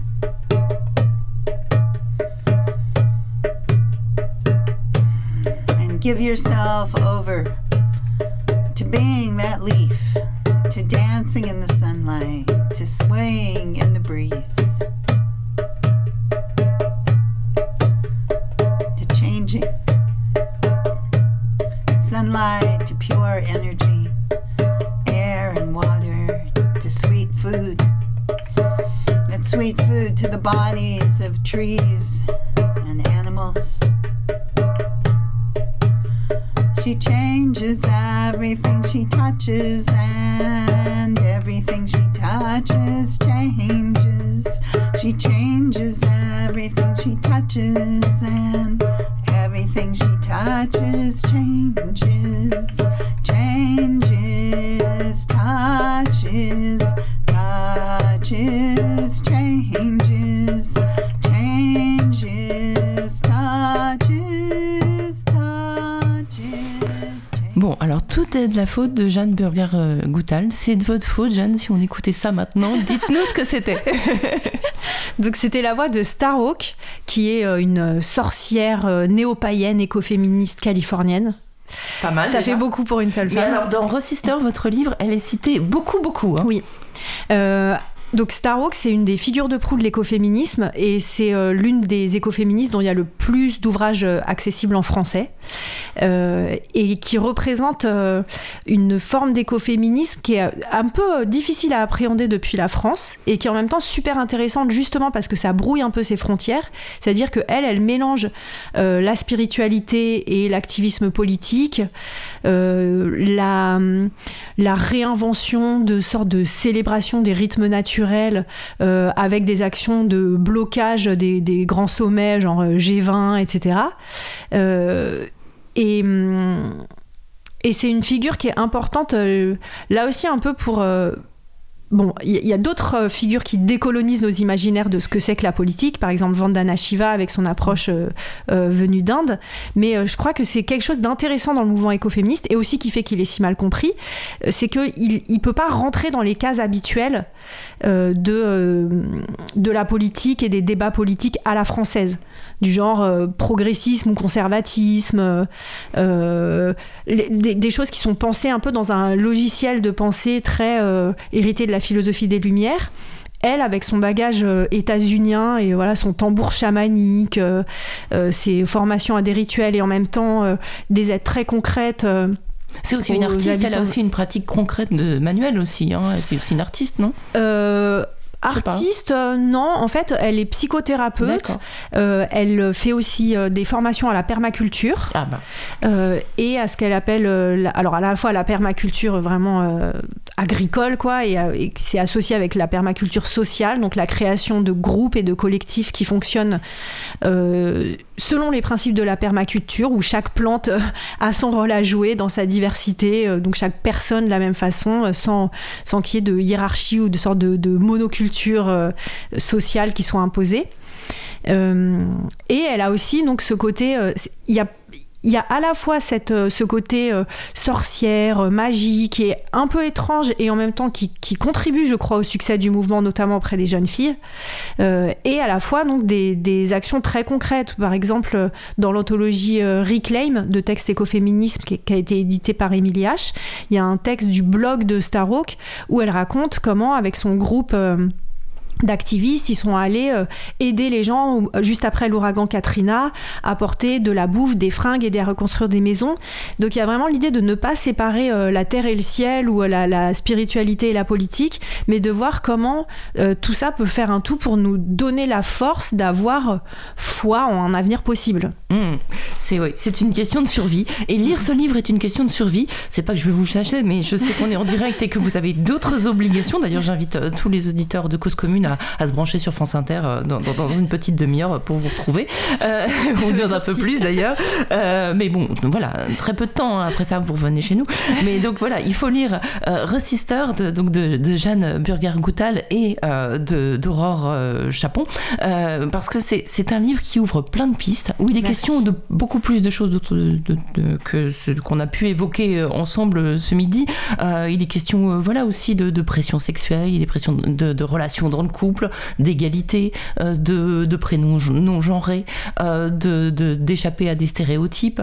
Euh, il est question voilà, d'un féminisme qui ne soit pas un féminisme juste de femmes blanches, cadres, qui, ont, qui délèguent l'éducation de leurs enfants et le ménage de leur maison à des femmes racisées, qui, elles, sont exploitées et qui payent le prix d'un féminisme qui est d'émancipation de, de femmes blanches. Il est question de plein, plein, plein de choses. Et puis, voilà, c'est un petit peu magique. Il est question d'inventer autre chose. Euh, voilà, c'est à travers la fiction, qui, je suppose qu'il y a aussi des endroits comme euh, Resister. hein. Il y a des endroits comme ça, ça existe. Il faut les chercher. Oui, c'est inspiré d'endroits où j'ai passé pas mal de temps, euh, voilà, que Voilà, je donc, garde secret. Voilà. mais- Donc, euh, bah voilà, si vous lisez le livre, vous aurez, très- vous aurez peut-être un petit passeport. voilà, c'est tout ce que je peux dire. Merci beaucoup Merci d'être à vous. venue, Jeanne, ce matin. Et puis, bon succès à ce livre qui, en plus d'être intéressant, est très beau. Merci beaucoup. Bah, je dirais à Aurore, c'est vrai qu'elle a fait un travail magnifique. Voilà, mais vous aussi, vous aussi, parce qu'en creux, il y a toute l'histoire. Enfin, pas qu'en creux d'ailleurs. hein. Si on veut s'intéresser, il y a plein de petits chapitres, tout est expliqué. Il y a des schémas, il y a des chiffres, euh, il y a des données. Enfin voilà, c'est pas juste une histoire. hein. Il y, a- il y a beaucoup de, de contenu à l'intérieur et toutes les références sont très joliment et gentiment expliquées. Voilà, vous nous, vous, voilà, vous nous prenez par la main. Merci.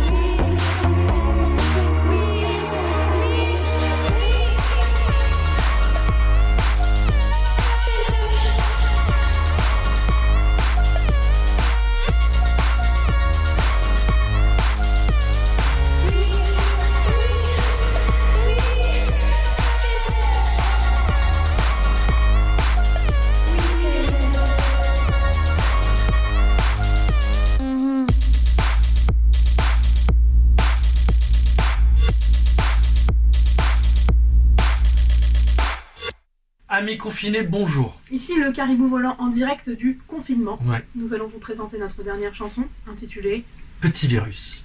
Je sais pas s'il y a un vaccin d'ailleurs.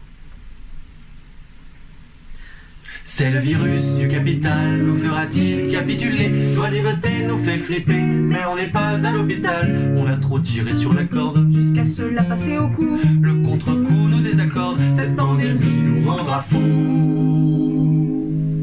Notre porte-monnaie est à l'arrêt. Mais la planète se porte bien mieux. Le pape François se fait discret, on dit qu'il a rencontré Dieu.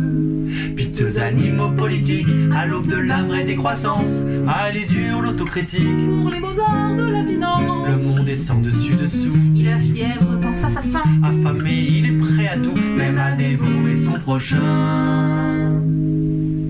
Pour un paquet de spaghettis, Certains sont capables d'en découdre. c'est vrai que ça soutient l'Italie, les Amerlocs préfèrent la poudre. Petit virus, tu nous soumets, aucun régime totalitaire n'a réussi ce que tu fais, mettre en panique toute la terre. Allez tout le monde, petit virus,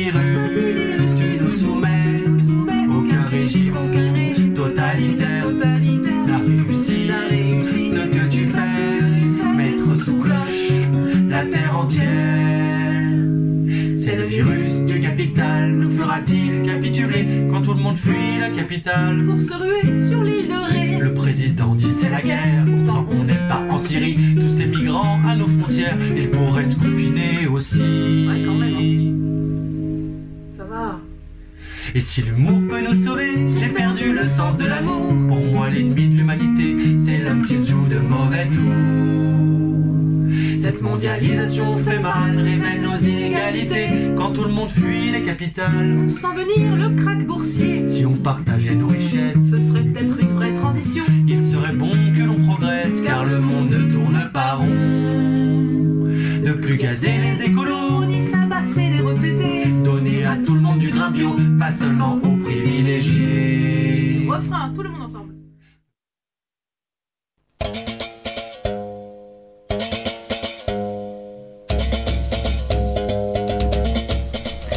Seconde partie de Liberté sur parole. Dans cette deuxième partie d'émission, on va parler liberté d'expression, notre, notre thème central de cette émission.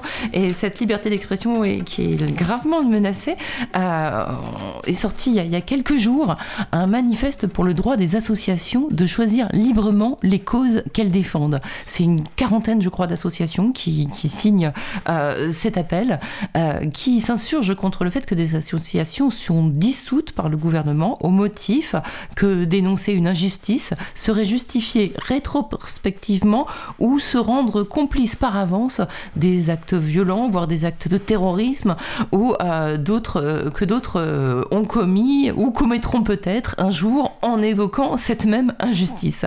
Voilà, donc on est dans la dissolution préventive, on est dans le dans le, le, non-droit de, d'exprimer, de, défendre la, justice.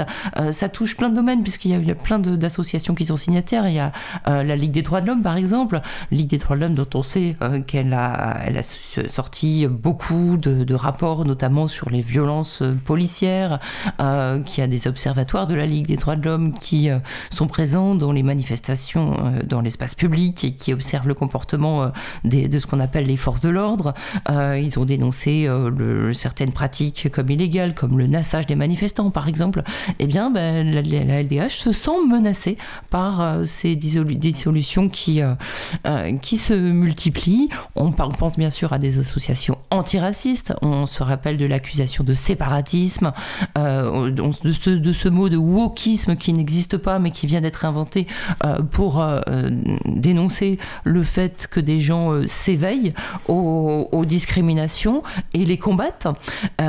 Autre association qui, qui est à l'initiative de, de cet c'est le GISTI, euh, qui euh, bah, dénonce les politiques migratoires de la, de France qui conduisent à des violations des droits humains. On peut penser à ce qui se passe en- en- actuellement à Calais ou aux frontières de l'Europe, entre, entre, euh, aux frontières de la Pologne notamment, où les gens sont en train de mourir dans des, dans des forêts, tout simplement parce qu'on a fait de- de- de- d'hommes euh, qui ont besoin de, de- de fuir leur pays des armes et que c'est accepté comme tel. Et c'est également le cas, signataire de cette pétition, de gens qui défendent les droits euh, des Palestiniens. Et pour nous parler bah, de ce cas précis, mais qui recouvre un petit peu euh, voilà, le même état d'esprit, puisque euh, la plateforme ONG Palestine est signataire de euh, cet, euh, cet appel, de ce, ce manifeste. Et Pierre Motin est avec nous. Bonjour. Bonjour. Vous êtes responsable de plaidoyer à la plateforme ONG Palestine et vous, vous êtes non seulement signataire de, de- de cet appel qui dénonce voilà, cette grave atteinte à la liberté d'association, euh, de- d'expression, mais vous avez euh, publié aussi euh, le 12 octobre dernier un rapport qui s'intitule Attaque, diffamation, décryptage des stratégies de délégitimation de la défense des Palestiniens. Alors vous allez nous détailler un petit peu ce rapport, nous dire aussi peut-être pourquoi vous avez décidé de, signer cet appel pour mettre en lumière en fait les graves atteintes à la liberté d'expression et aux libertés aussi de défendre la justice qui se profile dans notre pays de moins en moins démocratique, dites-moi. Oui, donc euh, nous avons publié donc euh, ce rapport qui, euh, qui fait un, état, un état des lieux des attaques subies par les associations qui défendent les droits des Palestiniens en Europe, aux États-Unis, notamment et donc notamment en France. Ce que nous on voit, c'est depuis une quinzaine d'années environ une multiplication des obstacles euh, sur euh, la route de ceux qui essaient de défendre les droits des Palestiniens en France. Ça prend la différentes formes, notamment la forme d'accusation euh, d'appel à la haine, euh, d'accusation d'antisémitisme, d'accusation d'accu- de, de soutien au terrorisme. C'est euh, donc... euh, Ah, j'en ai d'autres. hein. On- Il y, y a aussi importer le conflit en France. Tout à fait, importer le conflit en France. Et euh, concrètement, donc, ça veut dire des pressions très importantes euh, au quotidien sur, euh, sur nos associations, des poursuites judiciaires, des pressions sur les bailleurs de fonds des associations et des ONG donc, qui font partie de notre, de notre plateforme, l'annulation ou la modification d'événements de soutien à la Palestine.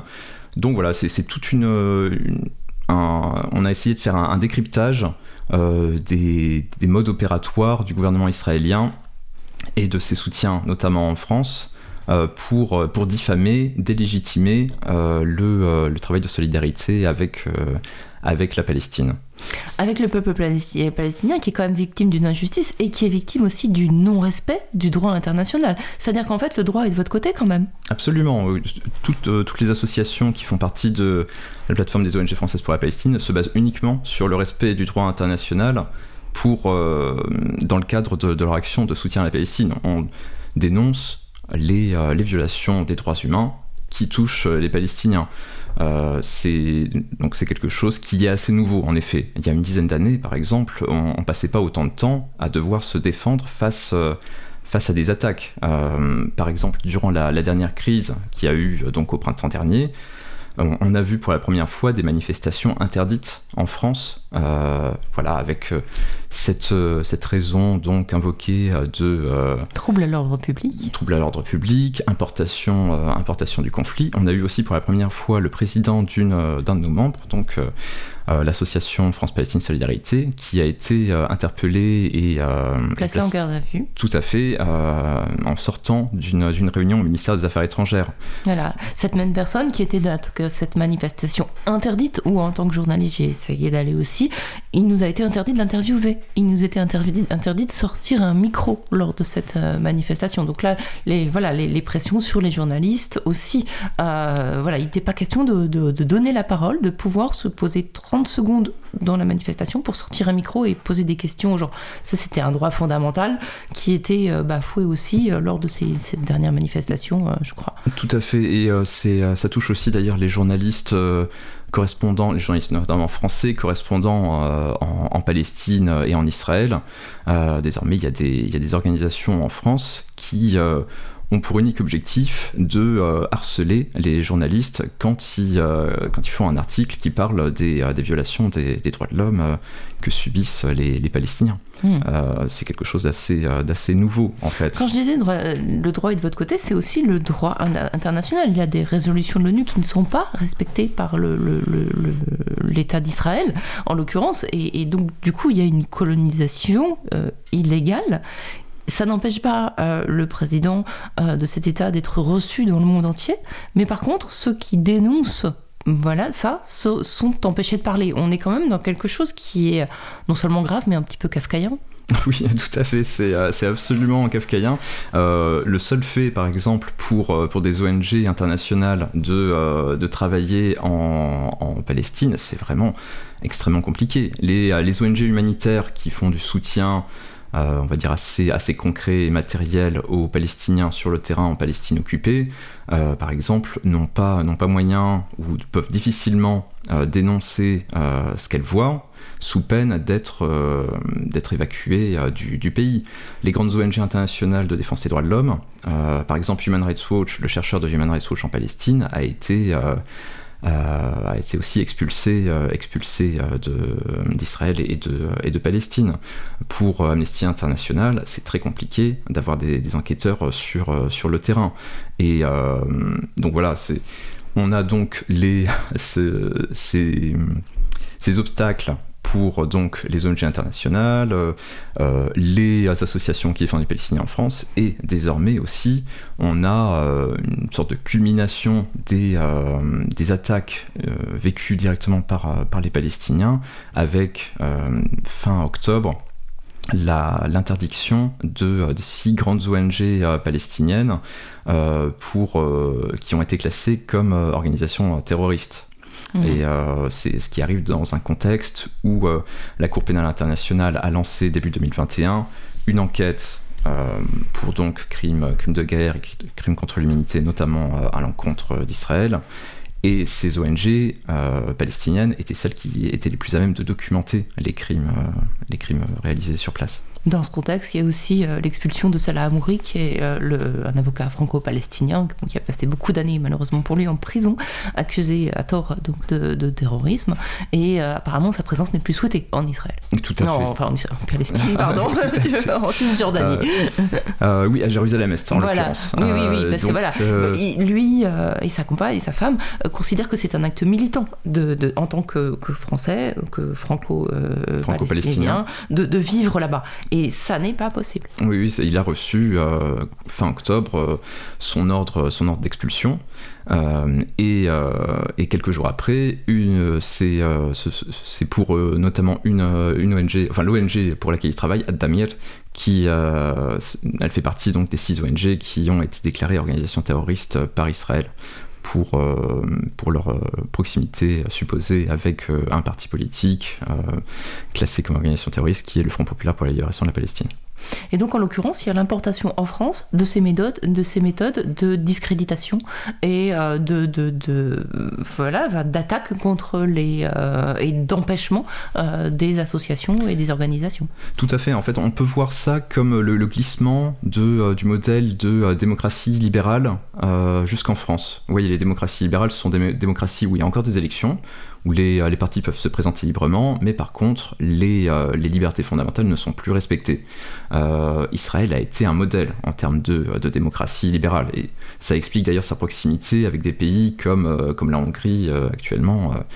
et, euh, et on voit ce qui nous semblait totalement impossible, donc des attaques directes contre des associations, des ONG, maintenant semblent tout à fait acceptées euh, dans, le paysa- dans le paysage politique euh, français. Mm. Pour nous, c'est beaucoup plus compliqué de trouver des, des soutiens. Hmm. Alors, bon, j'aime bien toujours euh, dans les émissions qu'il y a un petit espoir. Euh, on a vu beaucoup euh, d'ONG qui, ne pouvant plus agir par elles-mêmes, faire les observations, équipaient euh, de caméras, notamment de téléphones portables, euh, des Palestiniens, des citoyens palestiniens, qui pouvaient eux-mêmes documenter ben, leurs expulsions, les attaques, euh, le harcèlement par l'armée, etc. Est-ce que ça, c'est toujours possible? Parce que c'est quelque chose qui, à un moment, a très bien fonctionné et a pu Ouais. même inspirer en France la dénonciation de, de violences policières avec ce réflexe qu'ont les gens maintenant de filmer quand ils voient quelque chose qui leur paraît injuste. Tout à fait, c'est un des programmes majeurs de l'ONG israélienne de défense des droits de l'homme B'Tselem, Mm. qui a euh, qui a équipé donc euh, des citoyens palestiniens dans beaucoup d'endroits où on sait qu'il y a des risques d'attaque. euh, euh, de raids de colons, de l'armée, etc. Donc ils les ont équipés en, en caméra, en téléphone portable, ils leur ont donné des, consignes voilà, pour savoir comment documenter au mieux des, des violations des droits humains. Euh, et c'est quelque chose qui, qui marche en effet. C'est quelque chose qui date d'avant euh, la démocratisation du téléphone portable. Oui. Donc voilà, c'était encore des petits caméscopes. ça. Euh, Voilà, dé- ça- Désormais, c'est vrai qu'il y, a le- il y a le réflexe pour tous, et c'est une bonne chose, de, de prendre, de filmer quand il y a une, une exaction. Il y a une dizaine d'années, quand on allait en Palestine, on voyait, en Palestine occupée, on voyait les, les colons sortir, sortir des caméscopes pour sans arrêt filmer euh, les ONG qui se, rendaient, euh, qui se rendaient sur place. Désormais, on, voit aussi les, les Palestiniens qui, réagissent en, en prenant eux-mêmes des images. Hmm. Oui, et ces images sont ensuite diffusées sur des réseaux sociaux qui permettent leur, médiatisation au plus, grand nombre parce que l'accès aux médias, je ne sais pas si vous en parlez, j'avoue, je ne l'ai pas, encore parcouru votre, rapport, mais euh, l'accès aux médias euh, de la parole de défense des Palestiniens euh, est aussi très très limité, j'ai l'impression. C'est quelque chose qui, euh, qui semble de plus en plus euh, complexe, en effet. Euh, on peut pas dire que c'est impossible euh, d'avoir une expression dans, dans les médias français, mais il y a toujours ce, euh, cette idée euh, que euh, il faut que, la présentation soit équilibrée entre, euh, entre Israéliens et, euh, et Palestiniens. Or, la situation sur le terrain n'est pas du tout équilibrée. On, a affaire à une, puissance occupante qui viole au quotidien les, droits de, la population occupée. Euh, les journalistes euh, sur, sur place le savent généralement, euh, parce qu'ils le vivent au quotidien, notamment les correspondants à Ramallah euh, et à Jérusalem dans une certaine mesure, mais les rédactions à Paris notamment ne, euh, ne comprennent, comprennent difficilement euh, cette, euh, cette chose. Voilà, il faut Euh, qu'il y ait les deux camps. Tout à fait, Voilà. voilà. Alors que c'est pas deux camps, il y a une injustice qui est dénoncée. Tout à fait. ouais. Et, Et euh, puis il y a un camp qui est quand même présent euh, insidieusement un petit peu partout, tout le temps. Oui, oui, tout à fait. C'est euh, nous, euh, on, on a essayé de un peu cartographier les acteurs de la délégitimation en France. Euh, Alors peut-être vous pouvez nous, nous Ouais. éclairer un petit peu sur cette carte. Tout à fait. Euh, donc, en gros, pour euh, aller de, de tout en haut, je- euh, on- ça, ça commence au niveau du gouvernement israélien qui, euh, un peu avant 2010, a créé le ministère des Affaires stratégiques, qui était donc un, ministre, un ministère euh, qui avait pour, euh, pour objectif de lutter contre le BDS, donc la campagne de boycott des investissements en sanctions, qui est une campagne non violente, donc qui vise à protester contre, contre l'occupation via donc, du boycott, du investissement, des, des sanctions. Euh, ensuite, on a une... Campagne qui a été reconnue par l'Union européenne. Tout à fait, qui a été reconnue en. euh, la Cour européenne des, des droits de l'homme a reconnu euh, que, en 2020, si mes Il me semble souvenirs aussi. sont bons, Ouais. euh, que, que le boycott d'Israël était tout à fait légal, du moment bien sûr qu'il n'était pas accompagné d'appels à la haine qui, se, qui se faisait dans le cadre de dénonciation des violations du droit international. Euh, donc, il y a donc le, gouvernement israélien directement. Ensuite, euh, il y a des, euh, organisations qui se présentent comme des, ONG, qui en fait sont des, des organisations totalement affiliées au gouvernement israélien. Il y a notamment NGO Monitor, donc observateur des ONG, qui en fait, si on va sur leur site, on se rend compte que leur seul, euh, leur seul rôle, c'est euh, de, euh, de faire de la désinformation sur les activités des ONG euh, qui travaillent sur la Palestine ou directement en, en Palestine. Vous avez des exemples de désinformation? Euh, oui, par exemple, euh, une ONG va, va dire que, euh, que, par exemple, euh, NGO Monitor va dire que euh, la plateforme Palestine soutient le boycott, alors que en l'occurrence c'est pas c'est pas une de nos c'est pas une de nos positions.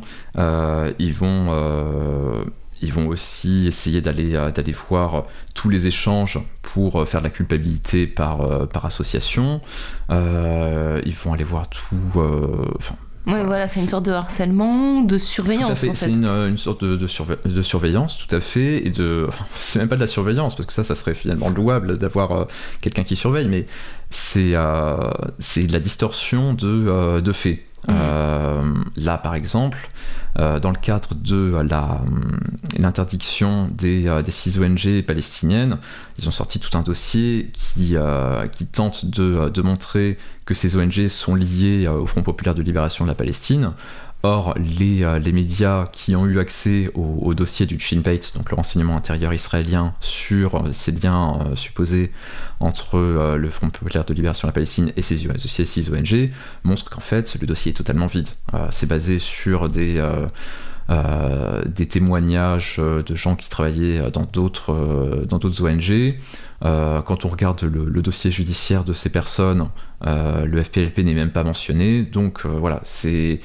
Mais, euh, mais NGO Monitor va essayer de, de montrer ça comme un travail factuel, euh, parfois en, en citant des, euh, des articles de presse qui la citent directement pour s'auto-citer, bien. s'auto-justifier, c'est malin.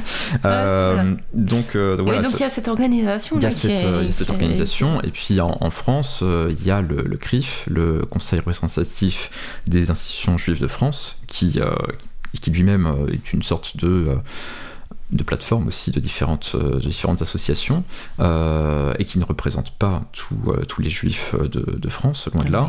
Euh, Heureusement. voilà. Et, et qui, qui au quotidien va, va aussi participer à ce travail de, de délégitimation. Du CRIF, on connaît surtout le dîner du CRIF, auquel vont des hommes politiques très puissants. Tout à fait. Et, et c'est une, c'est une arme de, de lobbying extrêmement puissante euh, de, de la part du CRIF. Euh, en, 2000, euh, 2019, euh, par exemple, il y avait le, prix de la République française pour les droits de l'homme qui a été décerné à deux ONG. Une ONG palestinienne, Al-Haq, et une ONG israélienne, B'Tselem, donc deux, grandes ONG de défense des droits de l'homme. Le CRIF a instamment demandé à, Nicole Belloubet, parce que le prix est donné sous la férule du garde des Sceaux, de ne pas assister à la remise du prix, et elle a accepté.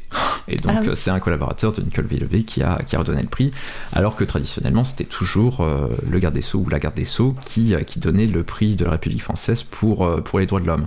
Et on a voilà, énormément de, euh, d'exemples comme ça de... euh, de pression de la part euh, notamment du CRIF euh, pour, pour délégitimer les ONG palestiniennes. Il y a Alors, aussi- question un peu naïve, quel est l'intérêt euh, des hommes politiques français, quel est l'intérêt euh, de la France euh, de se plier à ce genre d'injonction? Alors, il y a un. comment. Il y a une certaine, euh, un certain clientélisme euh, ou euh, une perception que. Non, en fait, il y a plusieurs raisons.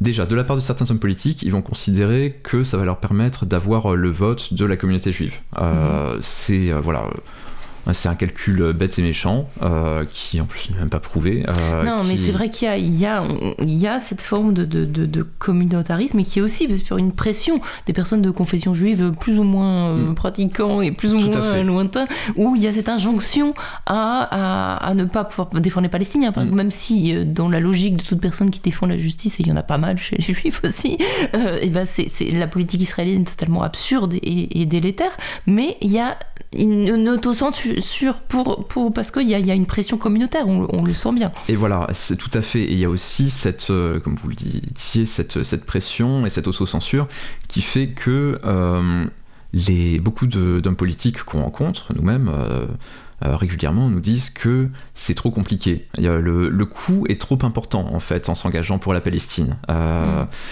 ils vont avoir rapidement beaucoup euh, d'appels téléphoniques, de mails, de personnes qui vont leur dire que, euh, c'est scandaleux euh, de soutenir les Palestiniens qui ne sont même pas un peuple, etc. Par rapport à d'autres causes internationales, le, coût est trop important par rapport aux gains qu'ils considèrent pouvoir avoir en, en soutenant le, droit, international et le respect des droits internationaux pour les Palestiniens. Ouais, c'est un peu cynique. C'est euh, oui, tout à fait. C'est tout à fait cynique. Et d'ailleurs, c'est malheureusement ce qu'on voit avec beaucoup de médias. Quand on voit avec beaucoup de journalistes, ils nous disent voilà, si j'écris un article euh, très critique à propos d'Israël, il faut que je fasse le service après-vente, il faut que je le défende après euh, auprès de ma rédaction, parce qu'on va recevoir beaucoup de courriers de personnes qui vont, qui vont dire qu'elles vont se désabonner, etc. D'accord. Mais j'ai une question encore, encore plus naïve. Mais euh, on n'a pas entendu parler dans l'affaire Pegasus euh, de- de- d'écoute de, de journalistes qui se seraient occu- occupés de la Palestine, alors que quand même, c'est un Alors- logiciel maison, ils auraient pu s'en servir. euh, On n'a pas entendu euh, en effet parler d'écoute de journalistes qui travaillent sur la Palestine. Par contre, on a hum, début, euh, début novembre, il y a eu la révélation que, euh, que plusieurs ONG palestiniennes, donc les, ces six ONG qualifiées comme organisations terroristes, ont été ciblées par, euh, par le logiciel Pegasus et notamment le téléphone portable de Salah Hamouri. Ah oui. Euh, voilà, donc euh, qui, ça, ça pose un problème tout de même parce qu'il est, il est régulièrement en contact avec le ministère des Affaires étrangères, l'Élysée, mais de toute façon, voilà, on, on sait très bien que. Mais l'Élysée, apparemment, ça les dérange. Voilà, tout Voilà. à fait.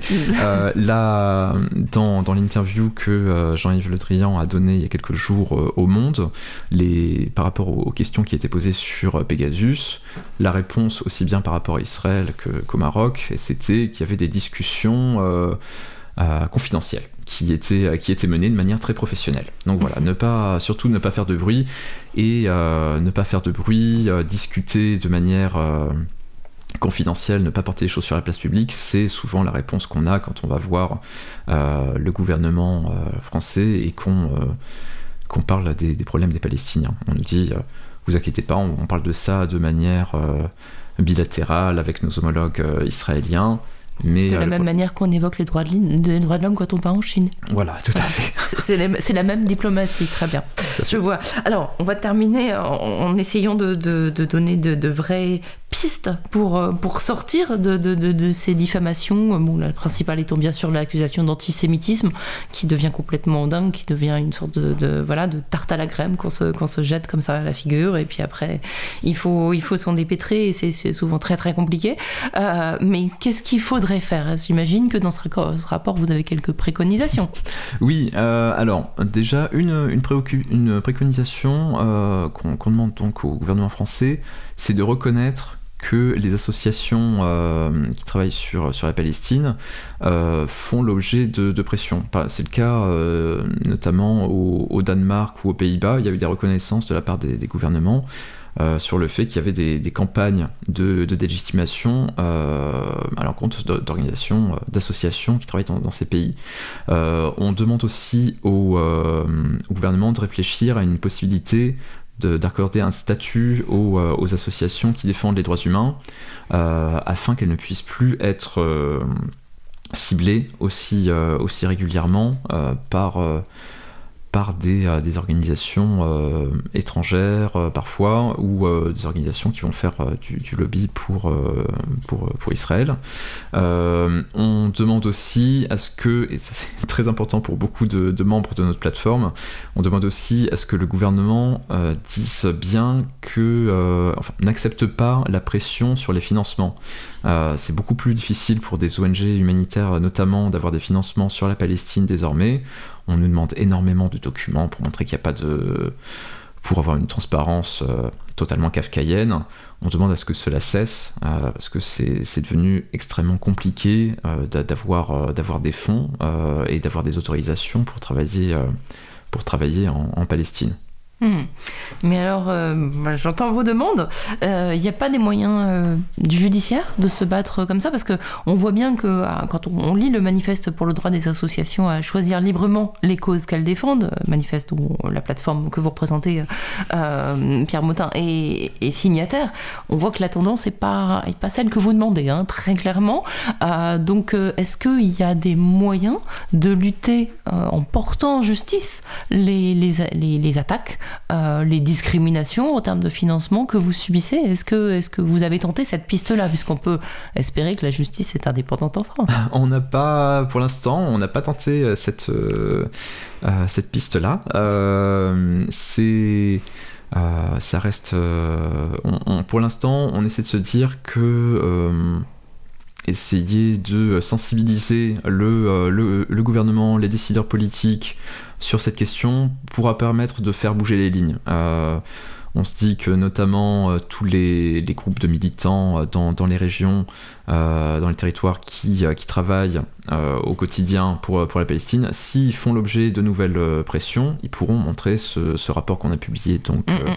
le mois dernier et montrer que, euh, que c'est tout, euh, que ce sont toujours les mêmes attaques. Et oui, c'est-à-dire de montrer les mécanismes. Ça peut aussi euh, peut-être aider des, des citoyens euh, qui veulent poster quelque chose sur Twitter, par exemple, et qui vont se retrouver avec des tonnes de messages qui, qui les traitent de tous les noms. Peut-être qu'on peut aussi voilà, leur donner des conseils, leur dire, bah voilà, ces attaques, machin, vous pouvez euh, peut-être vous aussi dire, je vais porter plainte, même si vous le faites pas, vous pouvez dire, Mm. voilà, on peut pas me traiter d'antisémite comme ça, je vais porter plainte, vous allez voir prouver ce que vous dites.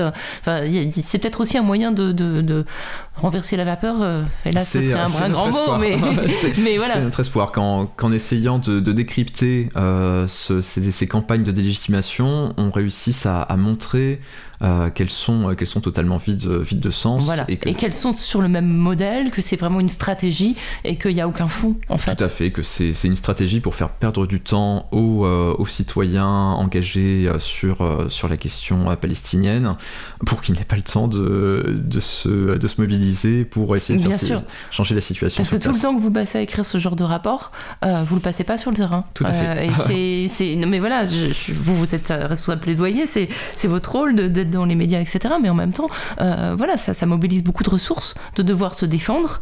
Et je pense que ça fait partie de la stratégie aussi. Hein, faut pas se le cacher. C'est comme euh, les attaques contre les autres associations. hein. C'est-à-dire que le temps que les associations euh, vont passer à se défendre contre les accusations euh, euh, de détester la police, etc., elles ne passeront pas à lutter contre les violences policières, à, aider les gens qui en sont victimes, à leur donner des stratégies, à alerter. euh, euh, voilà, c'est aussi toute un- une sorte de diversion.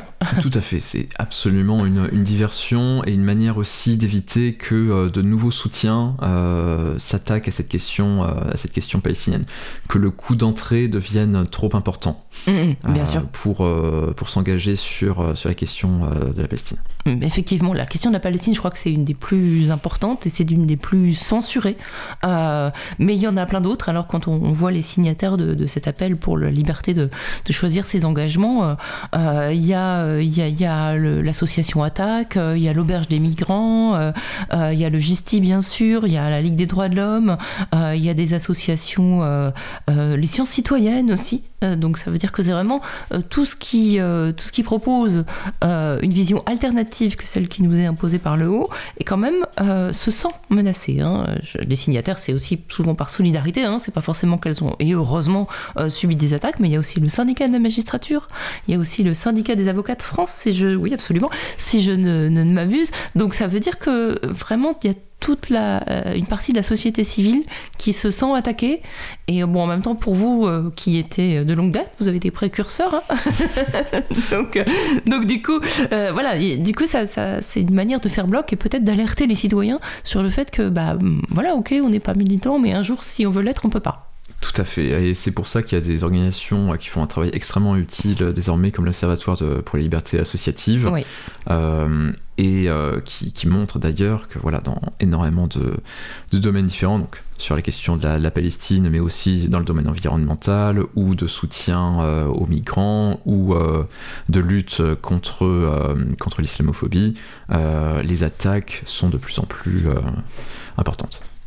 Merci beaucoup, euh, Pierre Motin, d'être venu euh, ce midi sur Cause Commune pour euh, bah, évoquer avec nous tout ça. Je renvoie donc à ce rapport. Il est disponible en ligne, j'imagine? Absolument. Il s'appelle Attaque, diffamation, décryptage des stratégies de délégitimation de la défense des Palestiniens et le site de Plateforme Palestine? Plateforme-palestine.org. Voilà. Allez-y, vous y trouverez plein d'informations euh, importantes et aussi euh, ce rapport pour, euh, qui aide à comprendre et donc à, à se défendre. Merci beaucoup. Et puis, euh, avis aussi à toutes les organisations qui voudraient rejoindre. Je crois que le- la liste des signataires n'est pas close pour trouver le manifeste pour le droit des associations de choisir librement les causes qu'elles défendent. Je crois qu'on peut le trouver aussi sur votre site puisque vous êtes signataire. Hein. fait. Voilà, vous pouvez le, le trouver sur le site du Justice, sur le site de la Ligue des droits de l'homme et sur plein d'autres euh, associations euh, que, que j'ai citées. Vous, vous ne pouvez pas le, rater, mais c'est très intéressant aussi de le lire en entier parce qu'on voit que c'est voilà, toute la liberté d'expression qui est euh, hélas menacée et c'est très grave. Merci à tous.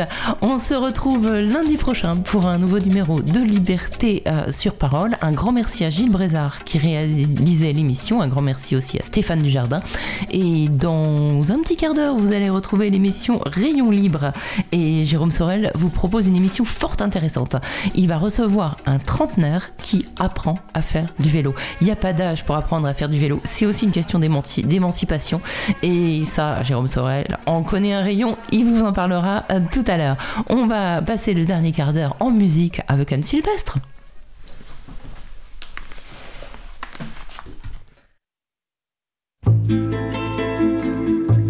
Si vous le savez comment je m'appelle,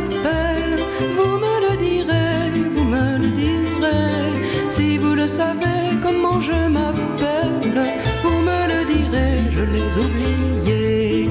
Vous me le direz, je les oubliés. Quand j'étais petite et que j'étais belle, on m'enrubanait de ces noms jolis. On m'appelait fleur, sucre ou bien dentelle. J'étais le soleil et j'étais la pluie. Quand je fus plus grande, hélas à l'école, j'étais la couleur de mon tablier. On m'appelait garce, on m'appelait folle. J'étais quelques notes dans un cahier. Si vous le savez comment je m'appelle, vous me le direz, vous me le direz. Si vous le savez comment je m'appelle, vous me le direz, je les oubliés.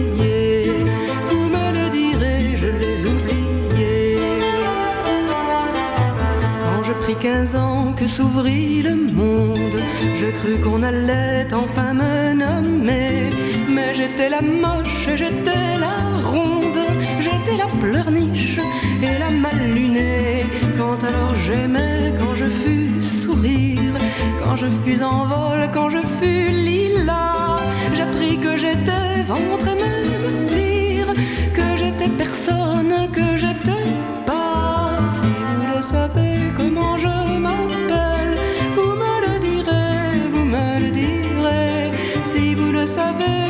je m'appelle, vous me le direz, je les oubliés. Vous me le direz, je les oubliés. Quand je fus berceau et puis biberonne, j'oubliais tout ça quand je fus rosier. Puis me réveillais un matin torchonne, j'étais marmitas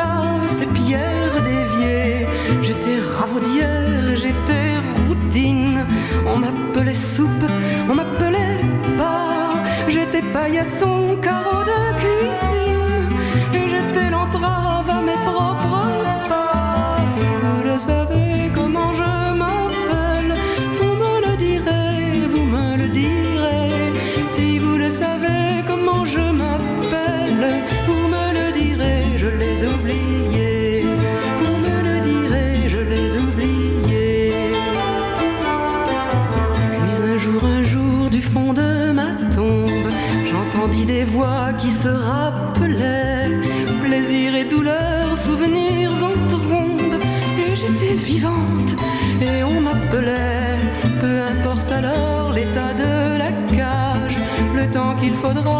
Faudra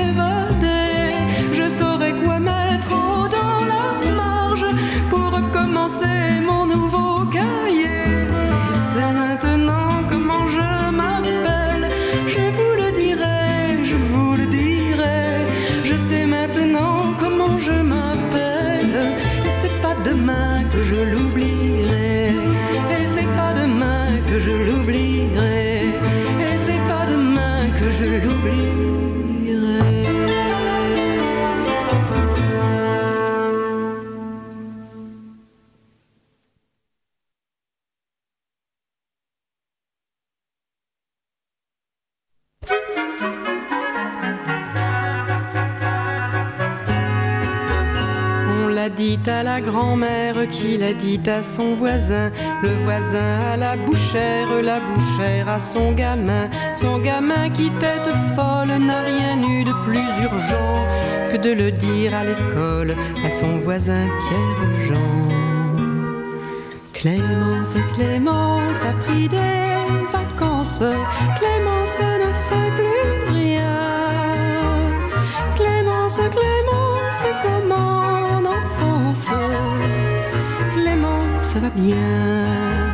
Ça sembla d'abord étrange, on s'interrogea un peu sur ce qui parfois dérange la raison de certains vieux.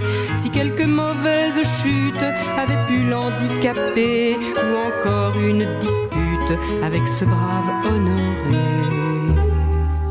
Clémence, Clémence a pris des vacances. Clémence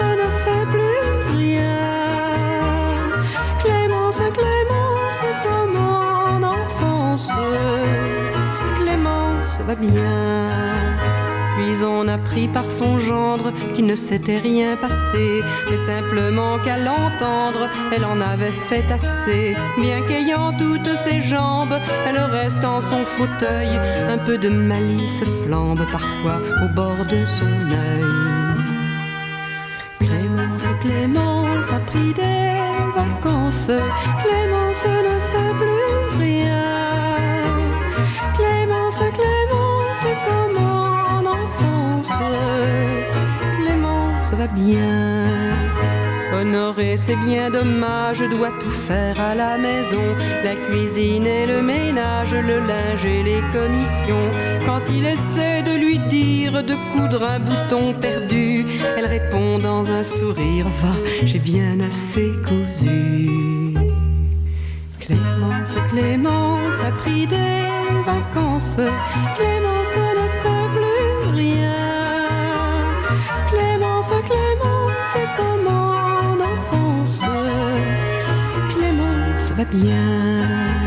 C'est la maîtresse d'école qui l'a dit au pharmacien. Clémence est devenue folle, paraît qu'elle ne fait plus rien. Mais selon l'apothicaire, dans l'histoire, le plus fort n'est pas qu'elle ne veuille rien faire, mais n'en ait aucun remords. Clémence, Clémence a pris des vacances. Clémence ne fait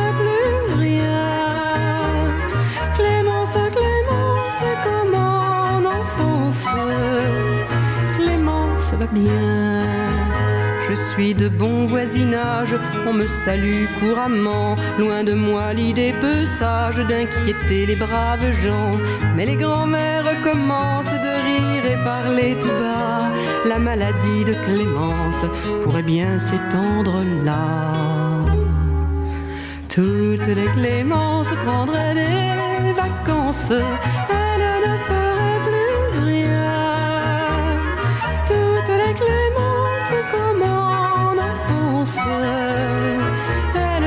Bien.